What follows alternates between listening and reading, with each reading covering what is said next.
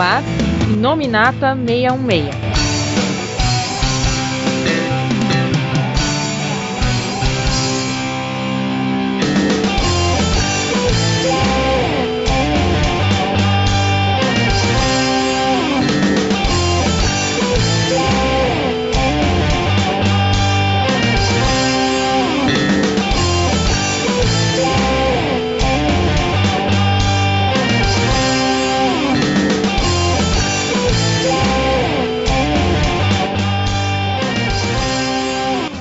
Olá, pessoal, estamos começando mais um Inominata Meio Meia. Chegamos no mês de junho e depois de uma árdua e longa espera, a gente tem finalmente nos cinemas o segundo filme do Aranha Verso, né? Da animação premiadíssima, né? Que é Homem-Aranha através do Aranha Verso, né? E para quem não lembra, né? A gente chegou a gravar um podcast do primeiro filme. Foi um podcast curtinho, né? Mas, na verdade, é, a gente juntou com outras coisas lá, né? É, com o filme do Venom, com uma expansão geral do que a Sony tinha de planos, né? Pra fazer no seu universo expandido dos heróis ligados ao Homem-Aranha, né? E é, nesse podcast, para quem não lembra, a gente tinha alguns convidados que voltam aqui hoje, né? Pra gente ver sobre a evolução dessa animação aí. Paulo, você era um deles, né? Lá, a gente vai falar de um filme aí que tá passando nos cinemas. Eu acho que vai flopar. Vai flopar? É, Bom, que... de crítica e de público não flopou, né? Mas a concorrência é grande. Tô falando, a gente, a gente hoje não ia falar do Flash, não? Ah, não. não, hoje é do Aranha Verso, Paulo. Ah, esse daí é muito bom, esse aí vale a pena. Esse é canônico, o outro. o, o outro é tão, é tão bom que tô só esperando o filme ser lançado pra demitir o ator. E quem tava também nessa época é nosso colega, né? O Elton Magaren, do Aracnofan. Tava. Quando fala de Homem-Aranha, eu tô aqui. Eu faço tudo, nem que eu venha sangrando pelo sovaco, igual o Marcos. E agora, faltando naquele podcast, mas finalmente chegando ao Aranha Verso, né? O nosso redator, editor, podcaster, tá desde o começo aqui do Minata Meio Meia, senhor Rafael Felga. Oi, gente. Hoje a gente vai gravar um podcast pela metade, tá? Olha, sempre tem alguém pra reclamar. Sempre tem alguém pra reclamar. E o Felga vai ser aquela pessoa que, acredite ou não, está achando que pagou pela metade do filme. Mas eu tenho, tenho uma revelação pra fazer. Esse não é o Felga que a gente conhece, esse é o Felga 2099. Inclusive, ele, tá ele ficou falando em espanhol o dia inteiro no grupo.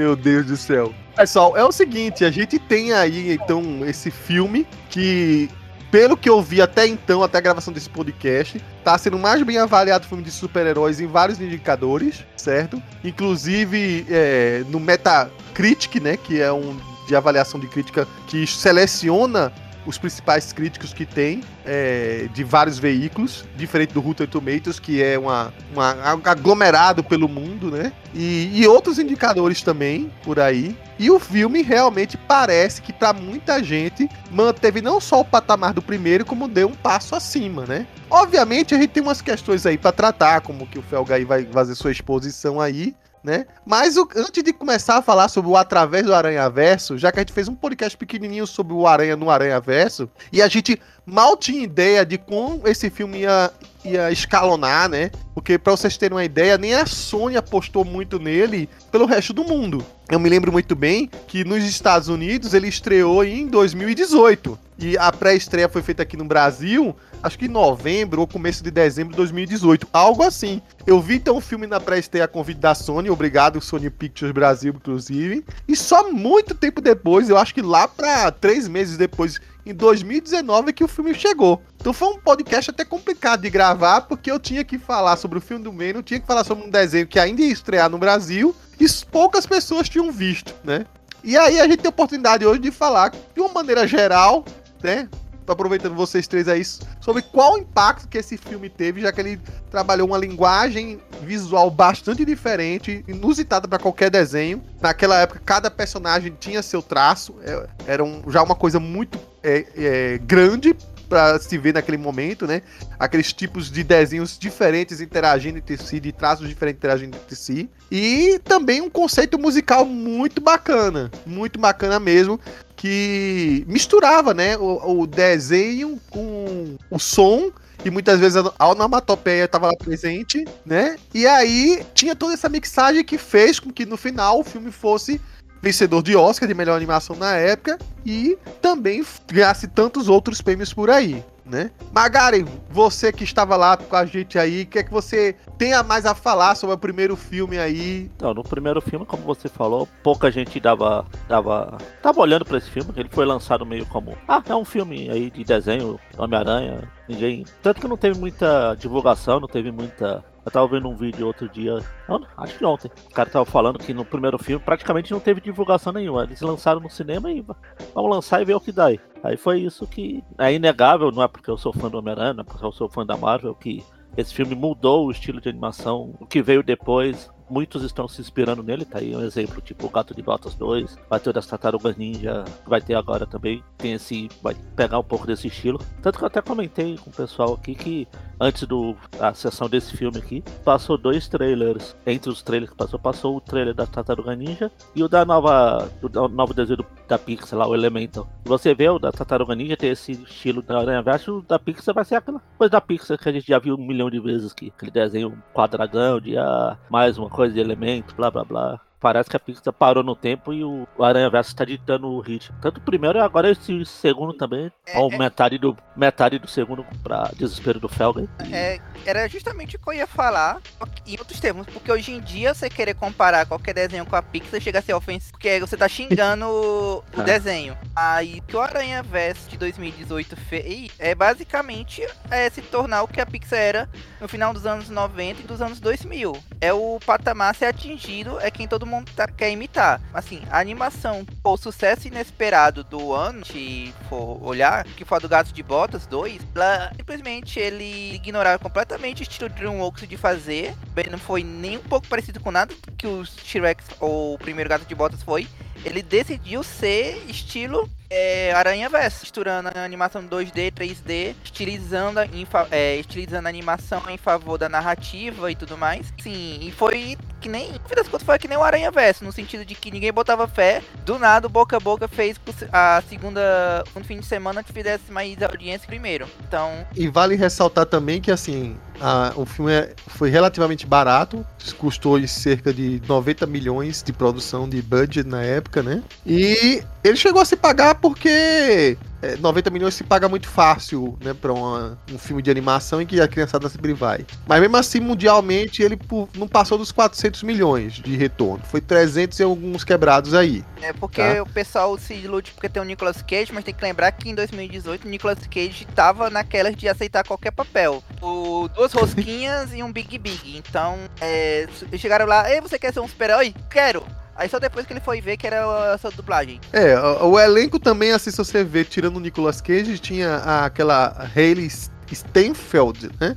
Que é a, a Gavião Arqueira, só que ela não tava no, digamos assim, no auge de conhecimento dela, que todo mundo ficou ah. é, tornando ela aclamada por, pela série que ela teve de Dixon. No mesmo ano ela tinha feito o Bumblebee. É, era só essas coisinhas. E alguns é. filmes de Disney que ela fazia, alguma ela coisa estava, assim. Ah, né? Pois é, ela estava em ascensão nessa época e tudo mais, mas ainda, é, ainda era um cachê barato. É, quando o filme saiu, né? E vale ressaltar que, segundo algumas pessoas, o filme, as vozes foram gravadas dois anos antes, alguma coisa assim. É. Aí depois ela fez, depois que ela fez lá o Gavião Arqueiro, flopou tanto que ela volta a ser barata e conseguiram contratar ela pro segundo filme. Não, mas eu acho que ela deve ter um contrato aí e acho que vai gravar os, as duas partes, vamos colocar assim, já que o Felga tá ainda revoltado, é, do mesmo contrato aí. Até porque senão, o que é que eles vão fazer? Eles vão dizer que no primeiro coisa. Oh, oh, isto fiquei rouca agora, por isso minha voz mudou. Não, não é pra tanto. Felga, você tem a oportunidade agora finalmente de falar sobre o primeiro filme, já que você não tava naquele podcast. Oh, o primeiro filme tem a vantagem de ser completo.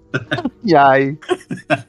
Bom, mas brincadeiras à parte, é... eu peguei pra rever agora na, na, na segunda-feira, né? Na segunda-feira, anteontem eu tinha pego, né? Quem estiver ouvindo isso, né? É, eu peguei para ver o filme, o primeiro antes de ver o, o segundo, rever, né? E, cara, é, é uma qualidade de animação, assim, bem diferenciada mesmo, né? É, sai muito do, do, do, padrão mesmo, que a gente às vezes fica acostumado, né? De, do, dos desenhos, né? principalmente quando a gente fala em animação, as, as referências são Pixar, DreamWorks, é da própria Disney e tal, que faz tempo que não faz a, vamos dizer assim. E assim, cara, é, é um negócio bastante criativo, né? Acho que o Paulo falou uma coisa interessante, que é, é o estilo é, vamos dizer assim, o, o, desenho, né, o traço, né, o estilo, ele se adapta à narrativa, né? Porque muito da, das, vamos dizer assim, das animações atuais, né, a, você acaba, o traço acaba se sobrepondo à narrativa e às vezes acaba algumas, muitas coisas se perdendo, né? Aqui não, né, no Into the Spider-Verse, ele já, ele traz essa coisa e, ab, e, come, e abriu todo esse leque, né? Um monte de coisa, um monte de, de oportunidades aí, né? É, é uma animação, assim, cara, muito boa boa mesmo, né? É uma pena que talvez na primeira não tenha feito, né? Tanto assim se comparado com outros, outros grandes blockbusters, né? Talvez até pelo fato de não, de não ter sido uma aposta, né? O que é, é não, não, foi uma aposta claramente. E o pior é que assim, não só pelo estilo gráfico, eu me lembro agora que aquela música Sunflower, uma coisa assim, que não. ficou famosinha e acho que o cara que depois cantou no Rock in Rio, alguma coisa desse, foi o maior sucesso da galera gritando. E mais do que cantou, tudo, né? E cantou é, uh, com a cena do Aranha Verso passando no telão. É, exatamente. Foi no, no Rock in Rio, foi? Foi. foi. E a galera delirando, ou seja, popularizou, digamos assim, a música do cara. O cara não era como um rapper americano, assim, não uhum. de grande tamanho, né? Uhum. Mas deixou, digamos assim, aquela coisa pop, né? Aquela música que fica na cabeça. E fica na cabeça mesmo. Eu até acho que fica mais na cabeça essa música do que as desse filme mais recente aí. E também tem um outro fator, de, é, era um grande balão de ensaio, porque, bem, porque vamos ser sinceros, é, Hollywood tem um cagaço extremo em colocar, assim, colocar heróis de legal, pelo menos, vamos pegar aquele contexto de 2016, 2018. Hollywood tinha um cagaço extremo em colocar heróis de legado ou colocar peças, heróis que não fossem a identidade mais famosa no lugar. Por isso que, por exemplo, ficou toda essa briga do Flash se ia ser o Barry ou o Wally e, e decidiram ressuscitar o Barry, que o filme é durante. Não sei se vocês sabem, o filme do Flash estava uns 30 anos em pré-produção. E nesses 30 anos, durante 15, era o Wally. Aí ressuscitaram o Barry porque achavam que era complicado demais explicar o Wally. O Miles e o assim, Miles, Miguel, todos esses outros é, heróis aranhas não sofriam dessa mesma. Esse mesmo entre as preconceito dos executivos que ficavam naquela. Mas será que o pessoal vai entender se não for o Peter Parker e por aí vai? Não é melhor, se quer para colocar um Homem-Aranha negro, não é melhor só colocar um ator negro para ser o Peter Parker, alguma coisa assim, não vou entender se não for Peter Parker, as coisas. Aí fizeram uma animação, como foi mencionado, foi barata, colocaram logo o Miles para ser o principal, colocaram também algumas iscas, a Gunha-Aranha, o Homem-Aranha 2099, por aí vai, para ter uma noção do que é que podia vender. Nessa época a Sony tava tirando para tudo quanto era lado, tem que lembrar. Eles estavam querendo fazer um filme do Sexteto Sinistro, aí não deu certo, depois estavam querendo fazer o filme do da Gata Negra, aí não deu certo, e depois depois pensaram em juntar Gata Negra com Civil Sable e tá até hoje, não vai, não vai. O Venom conseguiu sair, mas eles ficavam sempre nessa, nessa coisa. Será que se a gente mudar o Homem-Aranha daria certo? Então, bem foi um grande balão de saias quanto a isso. Tem que a gente lembrar que o, filme, o jogo do PS2, do PS4 tinha saído há acho que poucos meses, então estava em produção ao mesmo tempo. E eles também não estavam, assim, eles não tinham colocado Miles como Homem-Aranha. Isso era mais um gancho para continuação. E o personagem é, mas tinha, tava, tava lá o personagem, né? De alguma maneira. Já estava. É, tava. E na verdade, na verdade, assim, né? O Miles acabou ele ganhando um é, próprio jogo, né? Ele foi. Né? Quer dizer, uma, uma DLC, vamos dizer assim, mais, ah, ele mais parruda, vamos tempo, dizer e, a, assim. e o filme ajudou a aumentar mais conhecimento sobre ele. Você tem que lembrar, a gente tem que lembrar ah, mas o Miles já tinha aparecido em desenhos antes. Mas se tu for lembrar no, no, no Homem-Aranha Ultimate, é, tentaram mudar o, o nome dele pra Kiriarachne, uma coisa assim. Garoto Aranha. Era, mudar.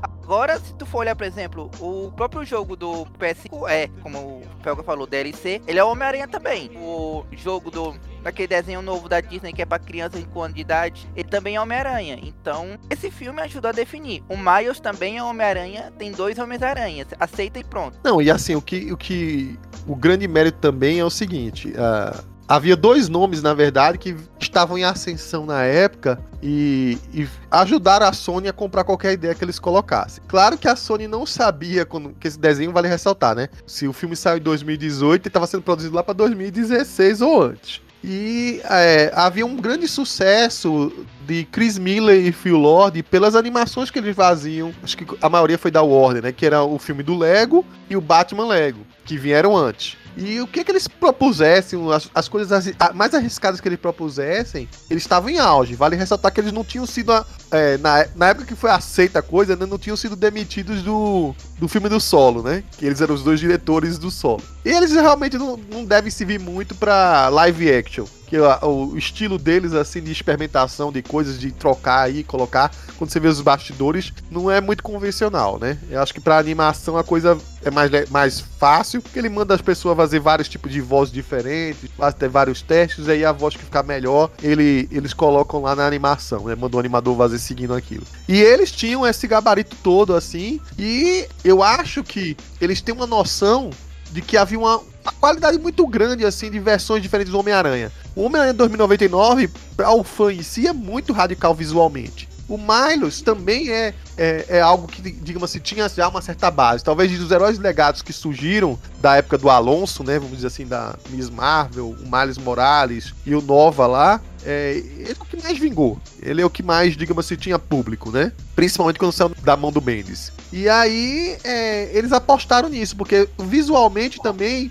é, é melhor do que estupir de vilão. E eles conseguiram construir uma história boa. Conseguiram construir um série, ressignificar uma história do Homem-Aranha sem fazer igual. Porque imagina você repetir tudo igual sobre a origem, ser picado e por aí vai, daquele mesmo jeito, no mesma coisa que todo mundo já viu, vários desenhos, como vocês falaram, e já em três trilogias. Quer dizer, duas trilogias, que uma não pulou a origem também. Então eles conseguiram dizer o significado do Homem-Aranha naquele filme. E fizeram uma coisa também. O roteiro também do filme é muito inovador e muito bom. Bom, mas a gente tem que dar o braço a torcer.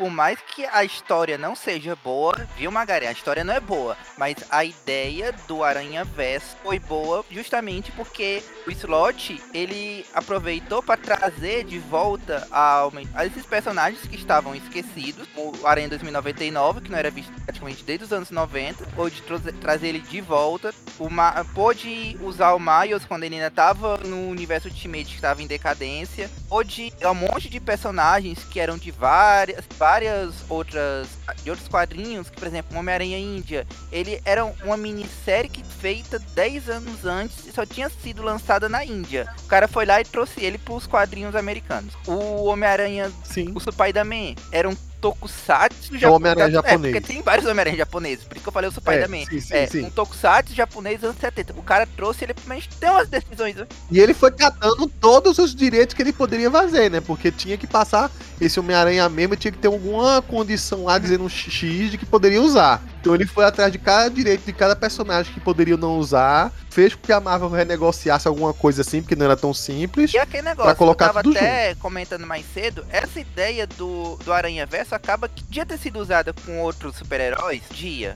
Mas se a gente for olhar, até uma coisa que o Coveiro falou e depois eu tenho que concordar com ele. Por exemplo, ah, mas tudo bem que, digamos, o Super-Homem tem várias versões, o Batman tem várias versões, o Flash tem várias versões, os Flashes se reúnem num conselho de Flashes, tem os conselhos do Reed Richards, por que é que o, por que é que o Aranha é mais especial que os outros? Porque, ah, se você for olhar, tem muitos que não são Peter Parker. Você vai pegar no- os Batman alternativos, tira o Terry McGuinness e um ou outro Dick Grayson, 90% é o Bruce Wayne. Agora, se tu for olhar os Aranhas, tem o Miguel, É. tem a Jéssica, tem a. Eles conseguiram fazer uma equipe inteira, assim, repetir um herói. Daí já dá pra... E ao mesmo tempo, vamos dizer, principalmente as variantes de outras realidades, porque a gente tem também as variantes da nossa realidade, né? Da realidade original. A de outras realidades que existem, né?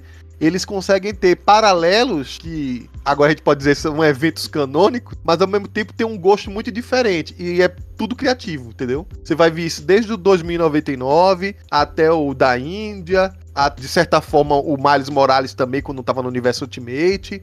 Tem várias coisas lá que você disse, olha, isso aqui é, um- é um- uma indicação, né? Um aceno pra essa situação aí. Só que é um- feito de um jeito diferente. Que essa que é a base gostosa da realidade alternativa. Não é só mudar e fazer um paralelo igual, entendeu? É você mudar e fazer um what if, né? Tipo assim, deixa eu mudar isso aqui e seguir com um caminho diferente como se isso fosse de- de outro jeito. Só pra finalizar, outra coisa também que o Aranha tem, que os outros não têm, é que quase todas as tentativas de realidades alternativas que a Marvel fazia, só um personagem vingava e continuava tendo continuações, ou a sua revista não era cancelada tão rápido, que era justamente o Homem-Aranha. Por isso nós temos a Garota Aranha, o Aranha Noir, Porco Aranha tinha sempre ia e voltava. Então, isso também facilitou muito. E quando foi feito o Aranha Verso, ainda foram criados personagens. Por exemplo, a Penny Parker foi criada era o cara do é, My Chemical Romance querendo escrever Evangelion.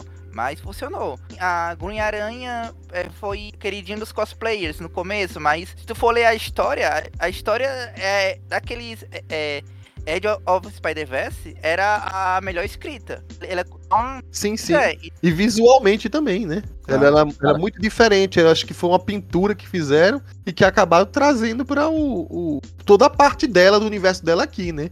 Com aqueles tons meio quentes com frios, né? Aquele azul, azul rocheado com rosa mais é claro, vamos dizer assim. É, essa história também ela funcionou, porque mal tanto é que todo mundo que o Slot matou naquela saga, agora ele tá tendo que ressuscitar porque todo mundo virou viraram IPs importantes. Até porque eu não duvido que alguém tenha chegado pro Slot, ei cara, é sério que tu matou o Homem-Aranha criado pelo New Gaiman? E se a gente quiser usar ele no terceiro filme? Só botaram uma menção numa, numa linha para ele. Sim. E outra coisa, né? Vale ressaltar, o Dan Slott, ele é o consultor principal de, desde o primeiro Aranha Verso, o, né, o Homem-Aranha no Aranha Verso. E ele é tão safado que ele já tava tão por dentro das coisas que ele foi lá sendo consultado. Ele é o, tipo assim, o cara, a enciclopédia, vamos dizer assim, quando os caras recorriam a ele para saber o que, é que eles podiam colocar desse personagem ou daquele, por aí vai. E aí ele sabendo disso e de que personagens iam entrar, ele agora, esse ano, né, começou a escrever histórias já antecipando para certos personagens aparecerem. Por exemplo, o Tiranossauro Rex Aranha lá que aparece ele só introduziu, é, é, acho que foi ano passado, alguma coisa assim, e voltou com as histórias agora. Foi, foi no começo desse ano, agora não me lembro. Uma série curtas que eles fizeram antes da, da End of Spider-Verse, que na verdade é pra é, limpar a casa e deixar todo mundo. E, pois é, e, e ele foi botando discretamente, foi colocando os personagens. Pra dizer, olha, fui eu que criei aqui os quadrinhos, vamos dizer assim, pra demarcar território, e aí, digamos assim, a, os créditos vão para ele quando for o filme sair, né? Algo assim. Outro crédito para ele é que ele é humilde o suficiente para saber que ele escreve mal e que aí os personagens que ele ajudou a criar são melhores escritos pelos outros. Ele fala: "Ah, na com Aranha eu ajudei, mas o cara escreve melhor do que eu. Que Aranha o outro lá escreve melhor do que eu". Por aí vai. Eu acho ele um Bendis modesto, que tem ele tem ideias muito boas feito o Bendis tem, né? Joga assim, não tem uma execução lá perfeita. Eu ainda acho que tem histórias que ele escreve muito bem. Eu acho que ele é mais instável, ele tem altos e baixos, né? E aí. É, é, mas enfim. E aí é, rende, né? E eu acho que talvez ele funcione, talvez, no futuro, como um grande e bom editor da Marvel. Né? Pra, é, lá no Twitter, é. o pessoal tava parabenizando ele pelo Punk Aranha, já que foi o cara que roubou a cena, e ele eu não. Eu quase não tive criação nele. Eu pedi um aranha. É, ele falou, não, eu pedi um aranha britânico, foi o Oliver aí ele desenhou um aranha punk, aí eu, não, eu quero o Capitão Britânico e Homem-Aranha. Ah, beleza. Mas esse episódio ficou legal, vou colocar na história também. É, só que ele trocou, né? Ele botou como se fosse um americano, e o Aranha Punk punk no, no filme volta a ser britânico. É muito né? mais sentido. Sim, claro, claro. Muito mais mesmo, né? Não, você ia falar que também eu concordo, dou o braço a torcer, mas sim, nunca vou me ver admitir isso em público. O Dan Slott tem sua parcela de. Mas o Dan Slott, é. ele tirou uma foto, ou gravou um negócio assim que eu fiz lá na, na New York Comic Con, dando um tchau pro Magaren. Não foi esse, Magari? Eu te mandei o um vídeo, uma coisa foi, assim? Foi, Dando um abraço. Tchau, Magari.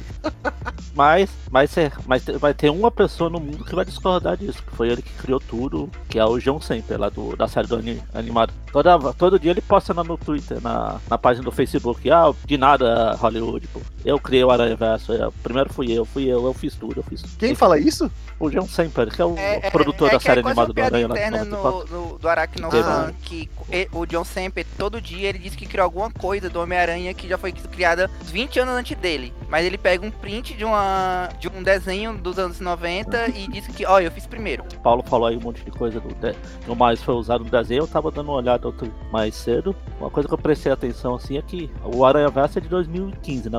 Os quadrinhos. Sim. Aí no mesmo ano, no, na série do Ultimate, teve o Aranha Verso lá também. Interessante que os personagens principais lá daquele Aranha Verso, do episódio de quatro partes lá, é o Homem-Aranha, obviamente o Miles, o Homem-Aranha Noir, o Porco-Aranha e uma versão feminina do Aranha. Pra dizer que não foi, digamos assim, totalmente o slot, e antes desse desenho, e antes do, do Dan Slot, no- nos quadrinhos, teve o Shattered Dimensions, né?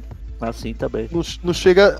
Mas é não deixa de também, ser é? um, um tipo de aranha verso, né? É Ele participou do roteiro ele- dele. O roteiro é dele. Depois ele escreveu o, o Edge of Time, Ah. que é uma continuação só com 2099. Aí, se tu for olhar, a diferença já é gritante, porque nesse dois, nesse Shattered Smile eram três Peters e o Miguel. É agora a gente tá conseguindo fazer um filme que só tem um Peter e olhe lá. Selga, quer terminar alguma coisa aí que você não falou? Só, só destacar também, o Paulo já tinha comentado, mas a trilha sonora, né? Que, que encaixa perfeitamente com, a, as cenas, tá? O, traba o trabalho que foi feito, né? No, no filme, né? É, no, nesse, nessa primeira animação é, é, é muito boa mesmo.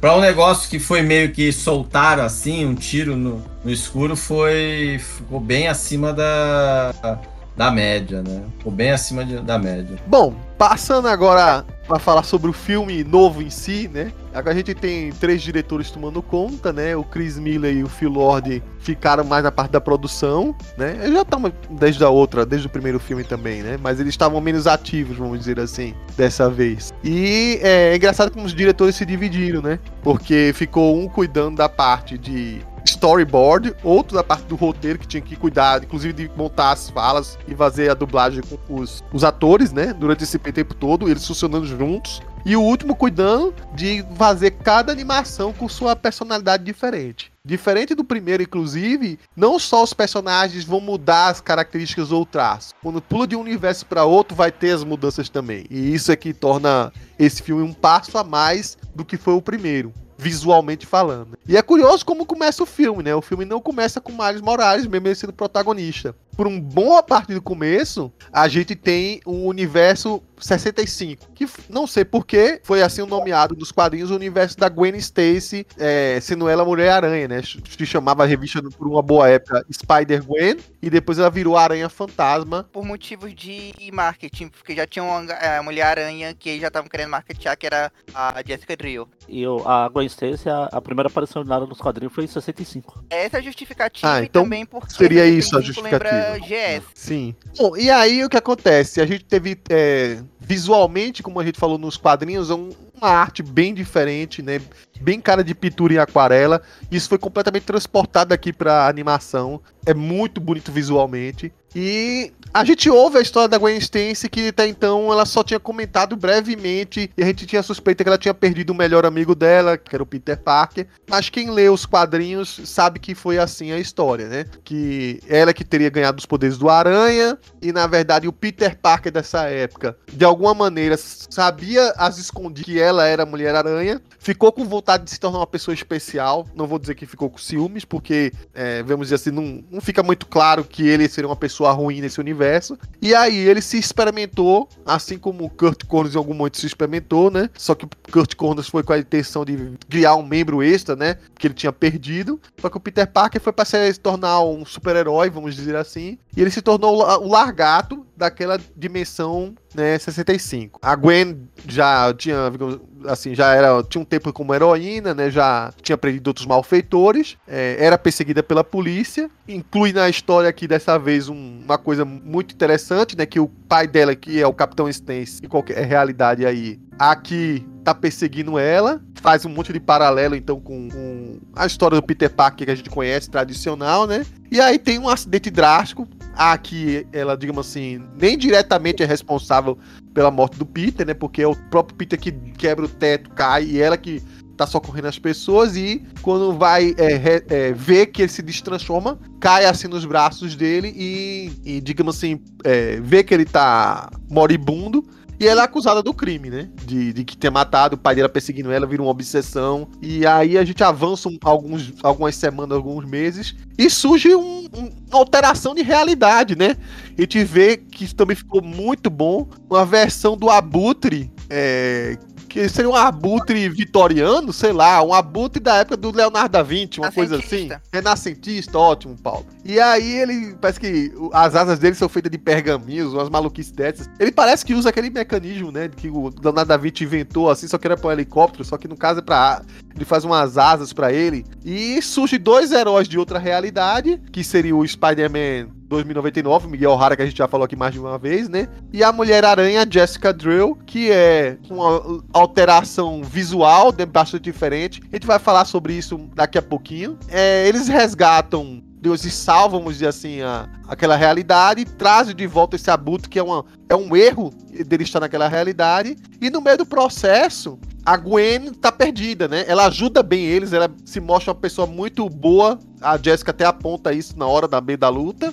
Só que aí quando se percebe que o pai dela não aceita ela, né? Quando ela se revela a identidade pela primeira vez, aí de alguma maneira se convence ela a se juntar com Miguel e a Jessica Drew e sai. Bom, essa é a história que demora até uns bons minutos do filme, né? Tem uma dinâmica bem mastigada. Tem gente que acha até o filme, a animação um pouco mais lenta que a primeira, mas é porque tem uns tons mais emotivos para ser trabalhado aqui, né? E dá uma big introdução até chamar o logo principal, que vai partir pro Miles. Depois essa, essa história continua mais um pouco, ela tem uma conclusão, mas a gente vê que, diferente do outro filme, se trabalhou muito essa variante do Homem-Aranha. Então a gente, quem era curioso, quem gostava dessa personagem, pôde ver um- muito mais dela aqui e ter até um arco bem fechado, se a gente considerar que vai ter lá pelo final. E é, assim, isso aí é uma adaptação bem fiel, inclusive, a, da Age of Spider-Verse, a primeira aparição dela. Que pega os mesmos beats que tem na, na história original, mostra a origem dela, mostra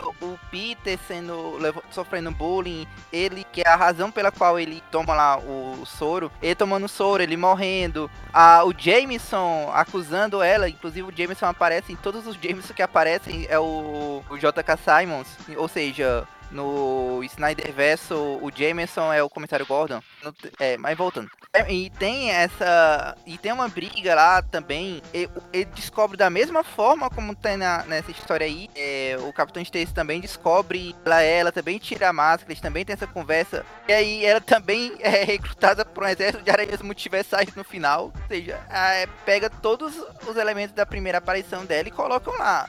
A única coisa que é diferente, que eles precisavam fazer, é, esse, deixar isso pro fechamento, é porque o Capitão Stacy, ele, aspas, perdoa ela é, na mesma hora e manda ela fugir logo da polícia. Quando, quando, quando isso acontece. Nesse caso, eles, eles queriam, para deixar um fechamento, aumentar mais esse drama. E pegaram, tão, é, como cada universo aí tem a sua seu próprio estilo de arte, o dela é totalmente aquarelado. E até eh, tinha um, o pessoal tava comentando alguns detalhes que eles colocaram, que por exemplo, porque ela tá em cena, ela tá com tom mais azulado e o ambiente ao redor dela fica mais azulado, é para denotar a tristeza. E o contraste que acontece principalmente quando cenas é com o pai, é que o pai está sempre em tons de laranja, inclusive esse Capitão Stacy parece mais um senhor incrível.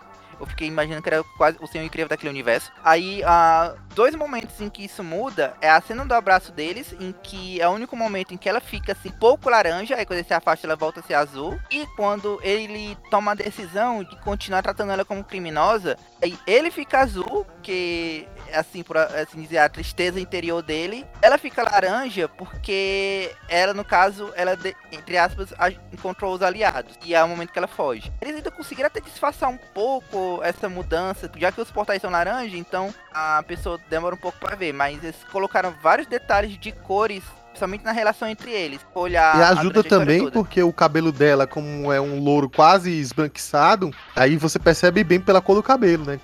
As cores que você falou aí. Ah, inclusive isso aí foi uma coisa, eu comentei, a gente fa- falou sobre o filme lá na Aracnofan. Isso é uma coisa que eu não costumo notar, não sou desse pessoal que fica notando essas camadas de tênis verdismo nos filmes, mas essa cena principalmente que o, Ma- o Paulo falou aí do, do- dela com o Peter, com, com o pai dela, é uma uma coisa que salta bem aos olhos isso, porque também tem aquilo do, das cores, uma, o azul significa mais um negócio de melancolia, mais tristeza, e o vermelho ou laranja mais raiva, assim, que é o que os dois personagens têm, né? Ela tava triste, o pai dela tava com raiva. Outra coisa também que é interessante, é, vocês falam de tudo, é sobre as movimentações dela, né?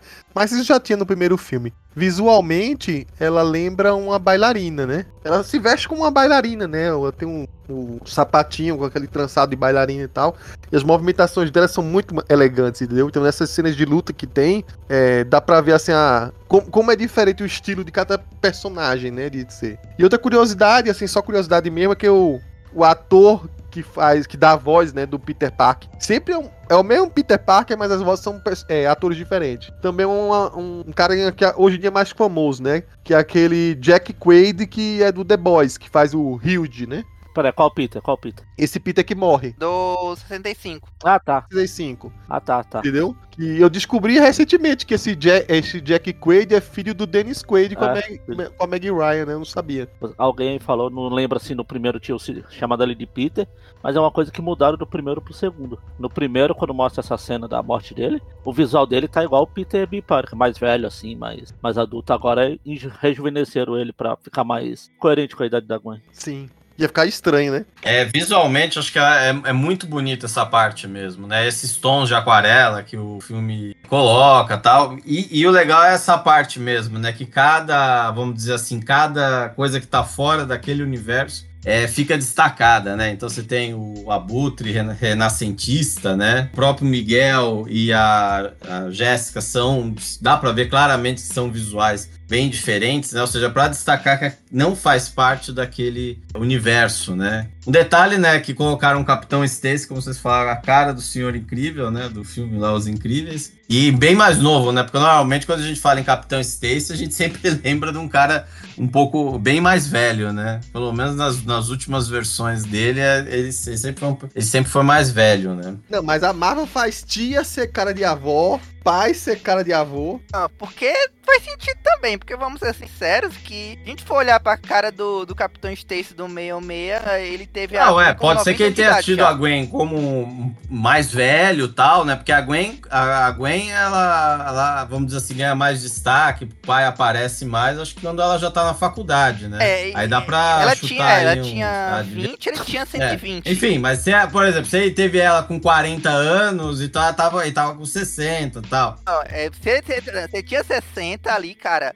Ele foi o Obi-Wan, é o Obi mais Obi-Wan de todos, viu? É. Mas enfim, como essa Gwen, acho que ela é bem mais nova, né? Porque ela, em tese, tem 16 anos, né? O, se, o, se o Morales tem nesse filme 15, né? Ela tem 16, né? Então, acabaram dando uma reduzida, né? Na, na idade, né? Aí também que deram... Ficou bombado tal, né? O, o Capitão Stacy do Universo meio meio é bem, né? Todo, né? Enfim. E, cara, mas é visualmente, assim, dá pra ver, assim, que o grande destaque do filme é, é esse visual casado com uma excelente trilha sonora, né? Esses momentos tal, e, e esse destaque mesmo dela, dela, vamos dizer assim, dessa da parte das cores tal. Eu não tinha reparado tanto isso, né? Coisa, mas falando aí realmente, esse lance das cores é bem, é bem destacado mesmo, né? Na verdade, até lembra um pouco o traço, assim, o jeitão, meio aquele, aquelas coisas que o David Mack faz, né? né? Nos quadrinhos. Enfim. É, eu não vou me lembrar o nome do artista, mas ele trabalha nesse estilo também do Mack. Começou muito bem, começou de forma surpreendente, né? Porque realmente você, o grande personagem principal do filme anterior tinha sido, né, o Miles Morales, né? Agora, né? Nesse filme dá para ver claramente, né, que tem pelo menos dois personagens principais, né? E ela começa, né? Vamos começar diferente nessa história. E aí é a primeira fala dela, uma coisa assim. Não, e, e começa lá aquela, aquela bateria lá que lembra aquele. É, como é que fala? Puta, acho que era ela quebrando tudo lá na bateria, cara. Lembra aquele. Como é que é o nome daquele filme? Acho que é o Whiplash, né? Aquele jeitão de tocar bateria tal, toda agressiva tal, não consegue e, encontrar. E o detalhe, né, que a banda dela chama as Mary Janes, né? É, as Mary E na Jane. realidade dela realmente tem uma Mary Jane, mas não, não ficou claro ali se tinha uma ali. Ou se era a referência a outra coisa, né? Mas enfim. É... Mas enfim, cara. É bem assim, né? E ela não se adapta tal, e aí e começa a mostrar, né? Que, tipo, vamos dizer assim, tem trocentos aranhas, né? Mas ao mesmo tempo eles estão sozinhos, né? É mais ou menos essa. Começa o filme mais ou Ele menos não trabalha em jeito. equipe, é um evento canônico. Bom, quando chega finalmente a parte do Miles Morales, né? A gente vê que ele cresceu, né? É um, é dos destaques aí. Que se você olhar, eu não tinha olhado o filme, né? Antes de ver. Agora que depois que você olha o, o filme, algumas cenas do filme, ele tá realmente muito mais magricela, muito mais menino. E aqui nesse filme ele cresceu, vamos dizer assim, né? Como até em algum momento fala, é- é- a Gwen, quando encontra ele pela primeira vez, né? Que ele cresceu, que ele incorporou, né? E aí ele já deve ter algum, alguma experiência como herói, né? O herói daquela realidade 1610, já que aquele Homem-Aranha é, daquela realidade tinha morrido, ele tomou o manto, né? E é, ele começa a apresentar problemas na escola. Então fica aquele lance dos pais dele preocupados, ele tendo dificuldade de, de, é, manter a identidade secreta. Fica o lance se ele acha que deveria contar pros pais ou não. Que isso facilitaria a vida dele. Vale ressaltar que nos quadrinhos, é, não sei se voltaram atrás, mas em algum momento os dois pais deles acabaram descobrindo que ele era realmente um Homem-Aranha, né? Então fica ne- nessa daí, a gente fica, até que quem lê o quadrinho fica na expectativa que isso vai acontecer em algum momento nesse, nesse segundo filme, né? Ou, como fala o Felga, né? nessa parte. Nessa primeira parte do segundo filme. E aí a gente vê a introdução de do que seria o grande vilão desse dessa história, né? Desse filme. Que ninguém daria nada por esse vilão. Quem lê os quadrinhos não daria nada por esse vilão. Que ele é o Mancha. O Mancha, tem gente que nem lembra mais dele, porque ele é usado eventualmente. O poder dele realmente é, é estranhamente prático, né? Porque ele cria que seria mini buracos negros que seriam portais, e ali ele tenta roubar um caixa eletrônico, não dá muito certo, né? E acaba sendo bastante zoado, e ele odeia ser zoado. A origem dele é, digamos assim, é, inusitada, Vou deixar pro, pro Paulo expli- contar isso depois, né? Porque ninguém imaginaria que iam aproveitar um coadjuvante pra fazer isso, mas usaram.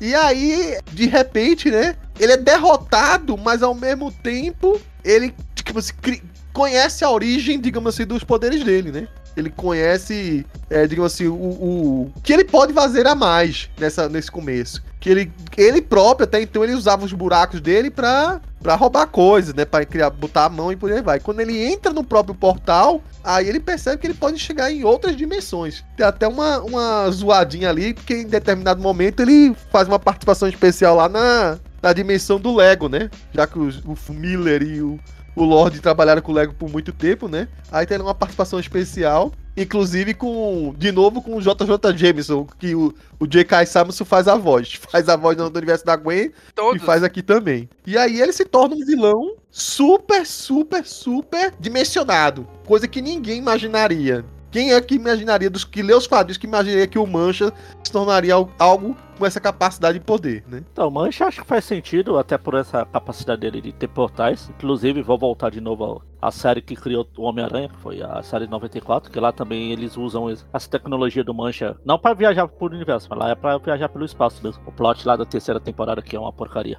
é, já é mais sobre isso, os portais. Tanto que a, a Mary Jane lá é, caiu um desses portais e tá caindo até hoje. Nunca mais voltou naquele desenho. E o Miles tem essa mudança também de. Inclusive é outra coisa que mudou um pouco do primeiro filme, que no, no final do primeiro filme mostra essa cena da Gwen chegando. Ele ainda tá com o visual do primeiro filme, agora ele já cresceu lá aos dois anos. Sabe, criança com 13 anos, adolescente, um ano para outro espicha. Vídeo um monte de adolescente que perdeu o emprego de, de, de ator em séries aí, porque cresceu e não pode mais fazer papel de criança. Volte lá do Lost, é o Acho que é o papel mais icônico assim do moleque que cresceu de uma temporada pra outra. Esse tem- E uma coisa que eu também comentei, pessoal, é que esse negócio do Miles querer contar pros pais, falar, ah, será que eles vão me aceitar ou não?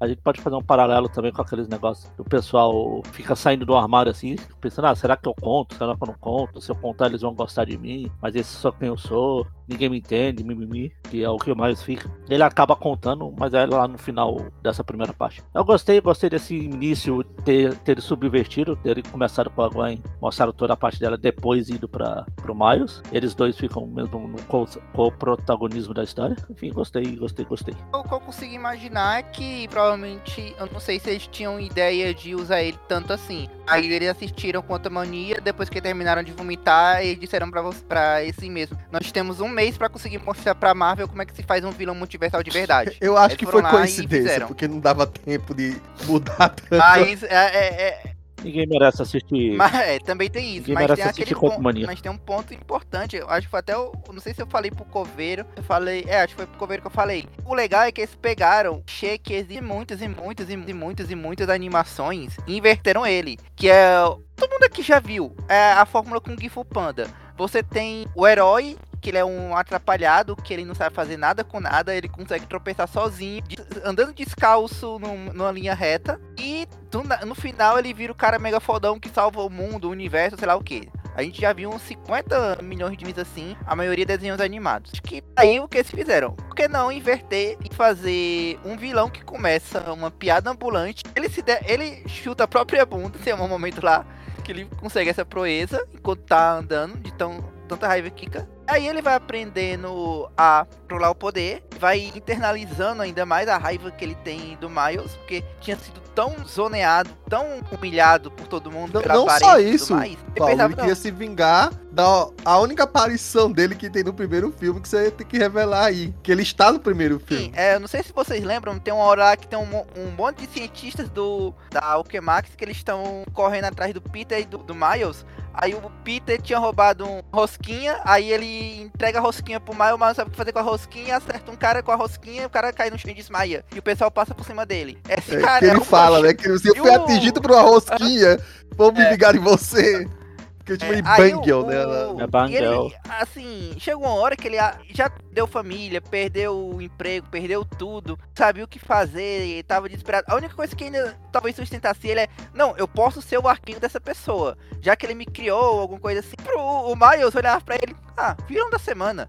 O cara desse aqui eu derroto em dois me vou fazer outra coisa. Que nem ele faz lá um armadilho que ele derrota com um, go- um golpe e o cara tira ele da do trem. Então o Miles já tava em outra escala e quando o Mancha percebeu que ele era uma piada até nesse nível, ele resolveu escalar mais e mais a raiva dele. Focou em querer destruir, assim, tudo que o Miles tem. Assim, agora uma coisa que eu acho assim, engraçada é que dá pra fazer um paralelo com outro vilão da Marvel, do, do Homem-Aranha, que vai fazer ser famoso esse ano, que é o Craven. Porque se a gente for olhar, é a, eles conseguiram condensar em 5 minutos o plot da, de uma casa de Craven. Um vilão ser definido pelo herói, mas o herói trata ele como uma piada e de tão humilhado ele vai escalando até pirar e se tornar realmente uma ameaça verdadeira. A única diferença é que o Craven, é, na última caçada, quer se tornar o Aranha para se mostrar superior. O Mancha quer destruir tudo que o Miles tem. Mas, assim, a jornada é parecida. Tem outra inclusive. história, tem um outro herói. O pessoal tá querendo esquecer aí. Tem essa mesma jornada aí, né? Que é o Electro lá Ok. dos. Aí, Coveiro, tá aí um exemplo aí de, de. Que agora você pode dizer, não, vamos pegar esse cara aqui Sim. e fazer certo. A segunda tentativa. Então, é o que o pessoal falou, né? É um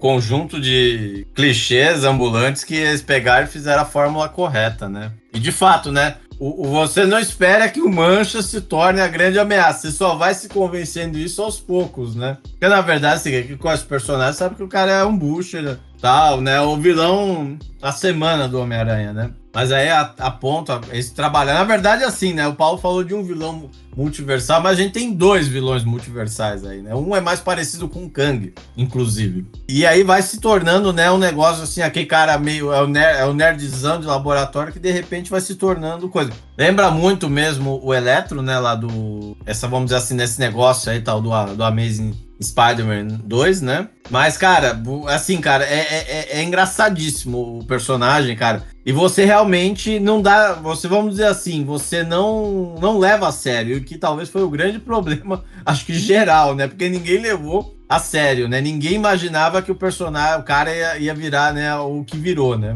Então, é, e, e uma ameaça multiversal aí, né? Tremenda, né? Mas, cara, é, dá pra ver que assim, o filme é bem isso mesmo, né?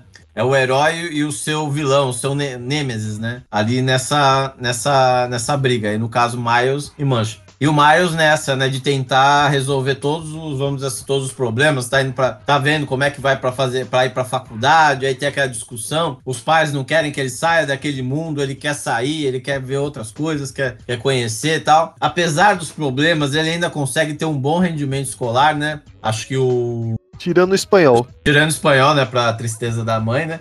Apesar que Não, vale ressaltar que ele tinha isso tudo porque ele tava motivado. Ele tava tão ainda apaixonado pela Gwen, porque tava no caderninho dele e tal, que ele queria descobrir um jeito de viajar pro universo dela. Exatamente. todo aquele lance de conceito multiversal e por aí vai. Diz, não, preciso estudar isso aqui, quero ir conhecer com os melhores e tal. Então essa era a motivação dele, né? Não, exatamente. E também tem um detalhe, né? É aquela coisa, o, o- vamos dizer assim, todos, assim, ele sabe que existe outros Homens-Aranhas, né? Se a gente per- perceber, todo mundo fala, olha, eu sou o primeiro e único Homem-Aranha desse universo, e ele, no caso, eu sou o primeiro e único Homem-Aranha do Brooklyn, né? Porque não dava pra falar que era daquele universo. Mas você vê, o lance é, eu tenho trocentos aranhas espalhados, né? E aparentemente, né, não sei se isso em algum momento vai ser é, explorado, mas parece que o único universo, parece que só trabalharam, né, ou só apareceu universos em que o Homem-Aranha é o único herói, né? Não, a- a- a- apesar do, do ter aparecido o Aranha do jogo, né, em tese tem os Vingadores no, dentro do universo do jogo, né? Mas basicamente, o, único, único herói, única, vamos dizer assim, única, o grande herói daquele ambiente é sempre um Homem-Aranha, né? Então tem vários Homens-Aranhas espalhados por centenas de milhares de universos, mas ao mesmo tempo ele se sente sozinho, por quê? Porque aqueles que, ah, vamos dizer assim, aquele que, aqueles que entendem o que ele passa estão longe, né? É, assim, não vou dizer que é todos os universos, porque inclusive o Doutor Estranho é citado em algum momento ali, né? Sim, sim. Mas você vê que ele, apa- ele aparece, não apa- acho que não aparece o Não, Tom, ele aparece só é Tom citado. Holland? Ele ele é doido pra, ele tá Não, doido pra nem, não, não aparece. Ele é citado só. Só é citado, né? A- alguma coisa foi guardada pro terceiro filme Aham. ou segunda parte, como fala o Felga. É a segunda parte. Só pra fechar essa questão do Mancha aí, teve cena deletada com ele, tá? É, e, e iria ter uma cena pós-crédito, só que aí do jeito que fecharam era impossível ter cena pós-crédito, mas inicialmente teria uma cena em que o Mancha entra num bar de vilões e é zoado dentro do bar de vilões. E quando, se tivesse a cena final pós-crédito, ele voltaria e se vingaria desses vilões do bar de vilões. Seria eles, tipo assim, é, criando lá um buraco negro gigantesco, assim, ameaçador, e os, os vil- outros vilões, né, gritando assim. Então ele ia ficar realmente uma ameaça. Ele nos quadrinhos ele já se tornou uma ameaça desse porte? Nada. Nada, nada. nada. Cara, mataram ele e esqueceram que tinham matado, ele voltou, sem explicação. O, no aquele Stanglet Web, foram fazer uma. tinha uma, uma edição que era sobre o Lápide. O Lápide, na- no final da edição, ele mata o Mancha, mas porque assim, ó, vou quebrar seu pescoço porque eu gosto de matar. Aí ele aparece duas edições depois, na figuração do bar de vilões, É, porque então. esqueceram. Ninguém se importa. Pegaram, o- o- talvez, acho que um dos grandes buchas do Homem-Aranha, certo? Um dos grandes vilões, assim, que realmente é, é alívio cômico geral, né? E transformaram. E assim, cara, o que dá pra ver, né, como o pessoal enxergou algo que é, centenas de escritores do Aranha nunca enxergaram, né? Ou seja, uma amea um cara que tinha condições realmente de se tornar uma, uma ameaça multiversal, né? Sim, O completamente. Aranha, se tu for olhar, é, é- tem é, em quase uma curva. Muito mais potencialmente poderoso é o, o vilão dele, mais idiota o cara é. Se tu for olhar, por exemplo, as grandes ameaças do, do, do Aranha em termos de, de super- é, vilania. É um cara que é super forte, mas que se veste que nem um palhaço verde e roxo e solta bombinhas. E um cara que tem uns braços mecânicos. Enquanto isso, você tem um cara que é água viva e o outro que é areia viva, mas são dois capangões que o cara derrota. Então, é, é- é- tem essa lógica, assim, eu acho. Os roteiristas quiseram tentam manter pra deixar as coisas mais equilibradas. Deixar tipo um rei do crime mais perigoso pra ele que o Mancha, o Homem Hídrico ou o Electro podem ser. É, é- chega a ser curioso, na verdade. É um padrão que se repete desde Bom, pessoal, então o que acontece? A gente tem então já algumas variantes nesse ponto aqui do filme e que já aparecem são bastante destacadas, né? A, a Gwen Aranha, acho que a principal aí, ela já volta pro universo do Miles. Curiosamente, ele fica todo absurdo, né? Porque ela consegue agora atravessar por dimensões, tem um aparelhinho de pulso lá, tipo um relógio, pra controlar isso e se instiga o Miles, né? E ela comenta sobre a sociedade das aranhas, de que ela tá numa missão ali, babá. E essa missão, inclusive, é justamente pra investigar o, o Mancha, né? Que de repente se tornou um personagem que eles chamam de. como se fosse uma- um, um erro dimensional, alguma coisa desse tipo, já que ele conseguiu viajar entre dimensões ali. E parece estar sugando poderes, né? O que acontece é que ela meio que falha na missão dela e vai e realmente ter um puxão de orelha dos seus mentores, né? A gente já falou que tinha a Jessica Drew, que ela é diferente, né? Ela não é a Jessica Drew dos quadrinhos, ela é uma outra Jessica Drew. Ela é negra nesse filme e está grávida. A parte de estar grávida, é, para quem lê as histórias mais recentes, sabe que ela, ela vem a, é, é mais recente, né? Que a, a Jessica Drew dos quadrinhos, é, pelos Dennis Hopeless, né? Teve todo um, um arco de histórias em que ela estava grávida e que o porco espinho era a babá dela e ela tinha missões muito divertidas. Já o fato dela ser negra, aparentemente parecia ser só uma mudança de etnia para aumentar a diversidade. Mas aí o Paulo me chamou a atenção aí, ele vai falar melhor quando chegar a parte dele ou Magaren, de que na verdade para nossa surpresa tem uma referência assim nos quadrinhos sobre isso, tá? E, enfim, essa Jessica Drew é muito, ela é muito badass, ela logo chama a atenção da Gwen e ela vira como se fosse a tutora da Gwen, né? O Miguel O'Hara parece ser o único Homem-Aranha sério de todos. Ele é o líder, inclusive, da Sociedade das Aranhas, né? A sede da Sociedade das Aranhas é lá no universo de 2099, inclusive. E aí, ele meio que é, digamos assim, é considerado até um. Tem uma palavrinha que usaram para ele, né? Que era o que, Paulo, que chamaram ele de como se fosse como se fosse um autoritário, né? Uma figura autoritária que digamos assim, trata as outras com muito rigidez, né? Muito, muito brava, vamos dizer assim, com os subordinados dele, né? Enfim, eu, eu me esqueci agora o termo que usaram. E é curioso porque realmente Miguel O'Hara nos quadrinhos já é o Homem-Aranha mais sombrio que tinha sido feito até então. Quando eu falo Homem-Aranha, é Homem-Aranha mesmo. Porque ele tem todo o lance de ter aquela mordida de veneno, as mãos deles virarem garras, é, a teia realmente foi o primeiro Homem-Aranha que a teia saiu realmente dos braços dele.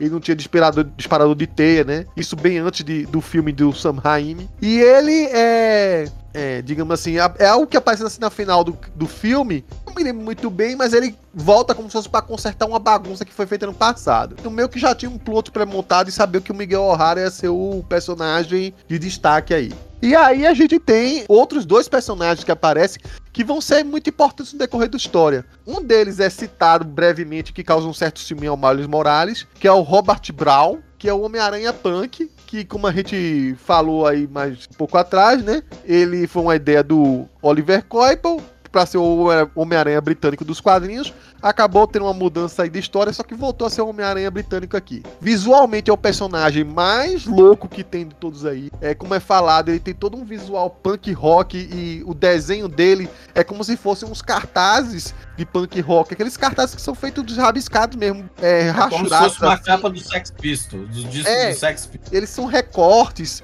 é quando você vai num bar de rock, você vê esse estilo lá. E você vê que, por exemplo, tem uma diferença. Quando ele vai mexendo assim, as roupas parece que não são a, a mesmo traço, a mesma arte. Então a jaqueta se move de um jeito diferente, ou um recorte diferente.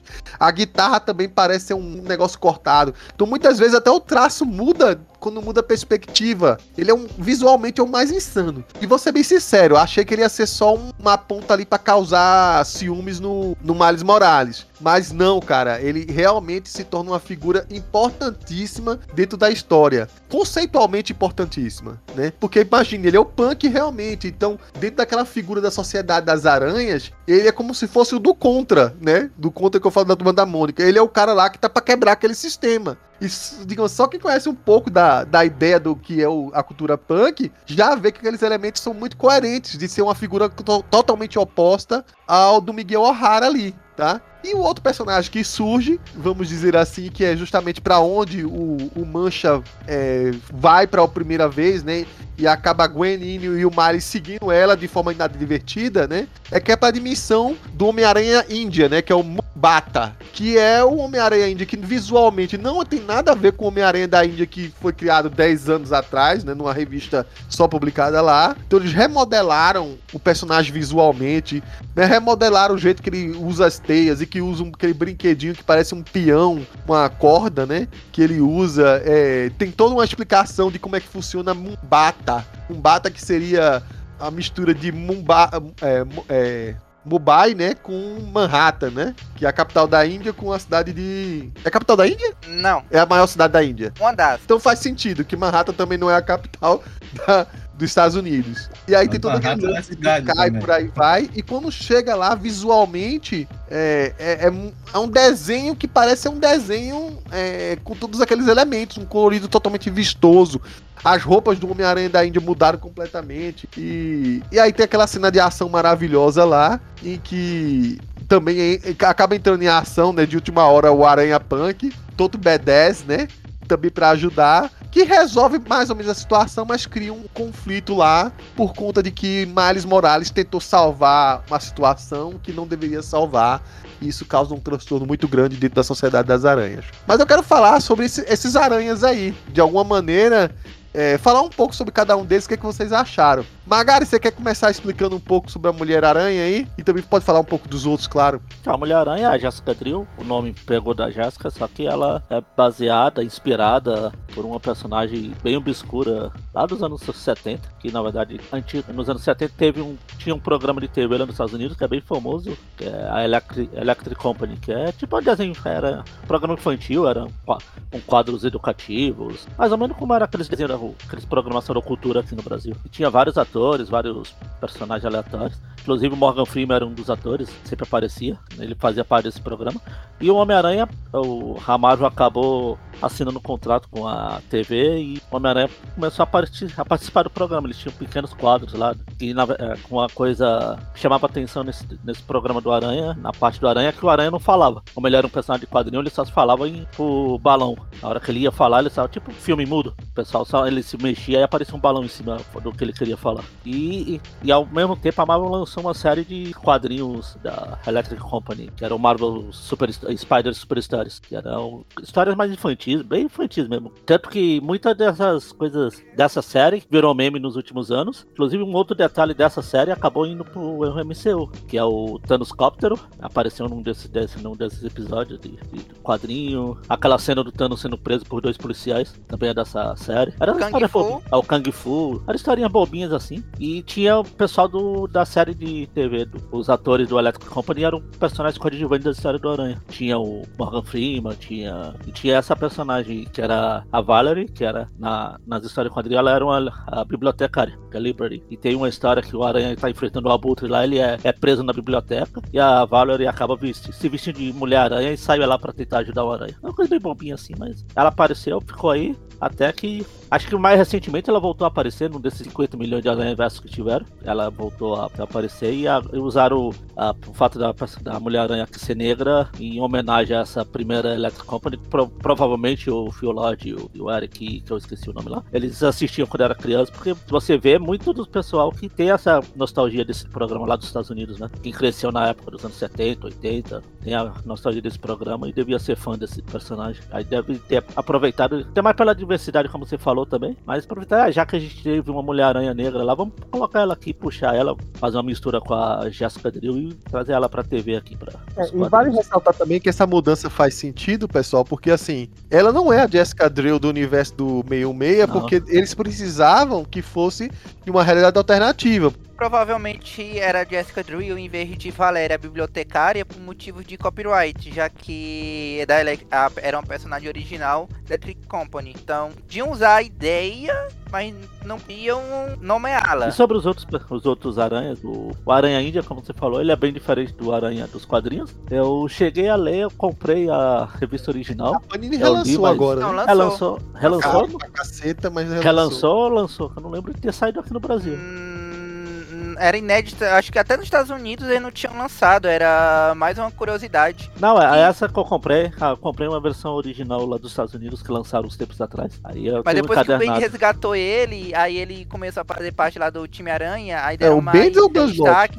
O Paulo já Slot, tá perdão. confundindo as Slot voltou. Esculhambeu o É, Slot, tá coitado. totalmente Magari.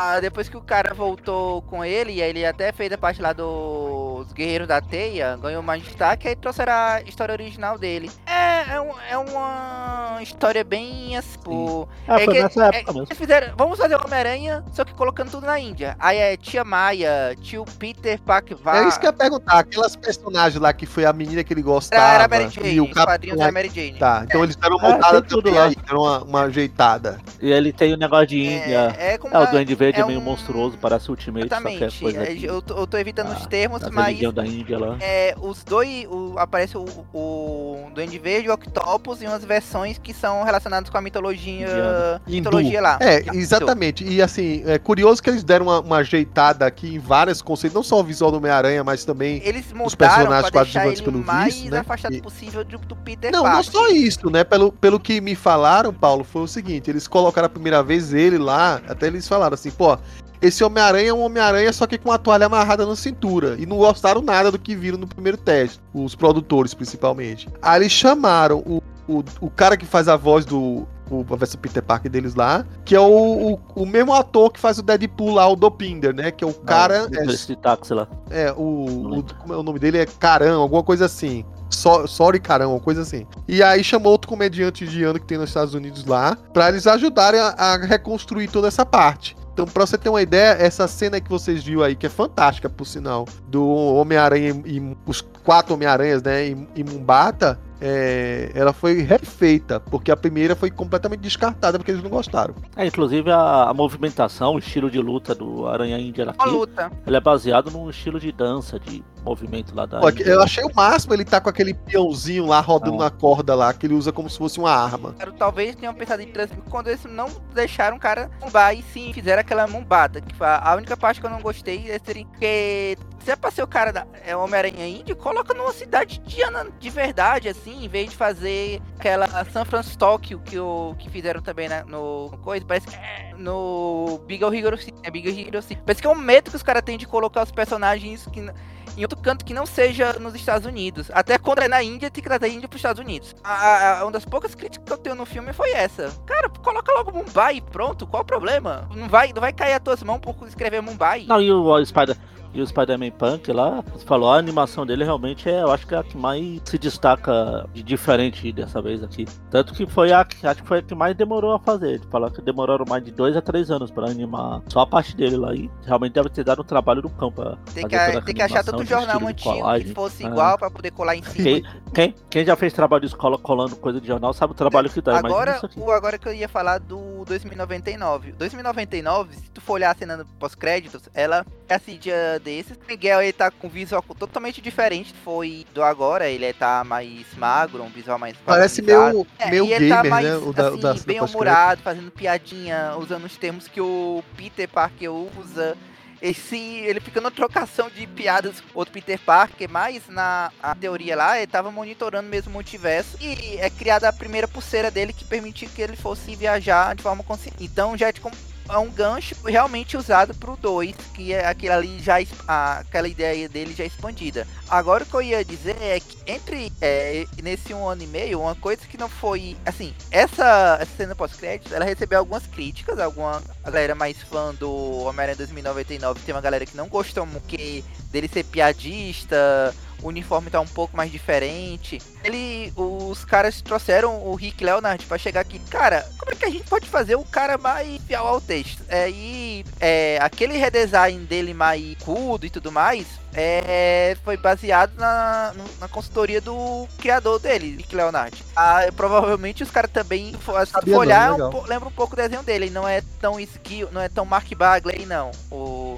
Leonard. né? Provavelmente o que eles fizeram foi ler a- aquele run inicial do, do Peter David também. Não, e é curioso, sabe o que é? Eles usarem as revistas, né? Então, quando tá começando assim, vai falar de um Homem-Aranha diferente, eles dão umas passadas assim, aí surge a revista daquele Homem-Aranha. Do 2099 foi com a logo do É, 2099 e os da caras época. realmente eles fizeram o dever de casa bem direitinho. Como a gente até mencionou do, do episódio da Gwen. Agora, outra coisa também que a gente tem que mencionar é que se o cara ele começou assim, tipo, no primeiro filme ele tava lá, magrinho, esperançoso. Agora ele tá, tipo, nervoso, prestes a explodir, com um ranço inacreditável, não consegue olhar pra ninguém se dar com aquele, aquela cara de raiva, as olheiras maior que sei lá o que, e todo o peso da responsabilidade do multiverso nas costas dele, é porque, cara, sério, imagina, você, a gente, que a gente é fã de quadrinhos, a gente lê quadrinhos, acha que o Peter Parker é legal. Mas se você se colocasse no universo, o Peter Parker, piores que você poderia ter. É o cara que some sempre que você precisa. Não é à toa que todos os amigos dele viram vilões. Agora tu imagina,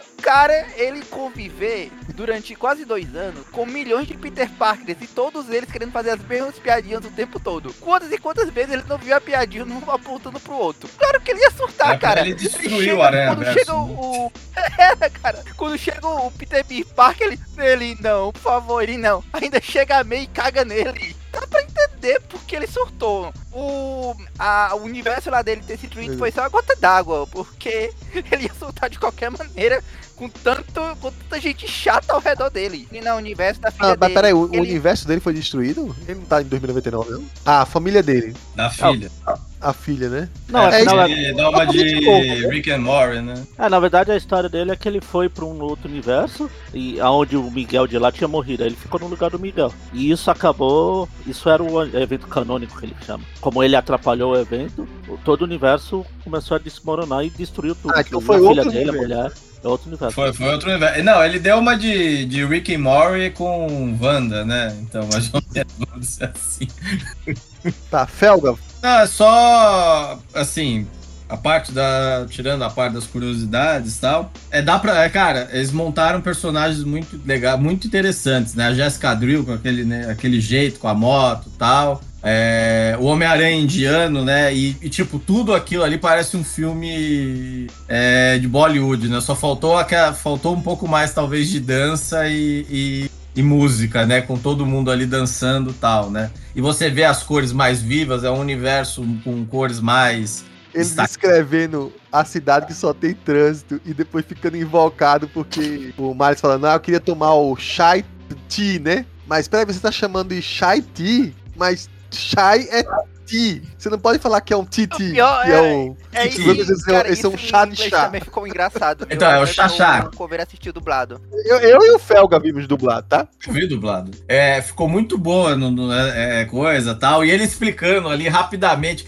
tudo acelerado, né? Aquele jeitão meio, né? E eu, a parte do trânsito foi um barato. E aqui temos trânsito, aqui temos trânsito, e aqui temos trânsito, né? Poderia, eu acho que assim, realmente o que o Paulo falou, é, poderiam ter coisa, porque acho que a maioria das cidades que não, assim, eles queriam tanto, acho que. Eu não sei se é problema, é, é dedo de colocar Mum- Mumbai, né? Ou se era pra dizer: olha, não, ele é um Homem-Aranha, o Homem-Aranha tá intimamente ligado com Nova York, alguma coisa assim. Eu acho que não faz sentido Eu isso imaginei no, no isso, que, que... seria algo assim. Aí, então você tá querendo... A gente vai ter que assumir, então, que a Nova York do universo punk fica na Inglaterra, Não, né? mas eu acho que sim, de alguma maneira, Paulo, eles querem dizer que como se essa é a maior cidade do mundo, muda, e por isso que Mumbai virou Mumbata. E vamos dizer que Londres lá virou a do mundo daquela realidade lá. Porque eu acho que na história de quadrinhos do Aranha Punk, realmente tudo que aconteceria em Nova York se transfere pra, pra, pra Londres. Pra Londres. Porque é, o, o Aranha Punk, por exemplo, a transformação dele não é por mordida de Homem-Aranha, é por causa de lixo tóxico É, é que o Osborn é o presidente. da empresa do Osborne, não é isso? Uma coisa assim. Aí É uma aranha tóxica. Tava revirando lixo aí e é mordido. E assim, né, a parte do Homem-Aranha Punk, né, praticamente um, vamos dizer assim, ali você vê gritando Sex Pistols toda hora, né? As roupas, a- essa parte dos recortes de jornais é uma, não deixa de ser uma referência a toda, vamos dizer assim, é, cultura,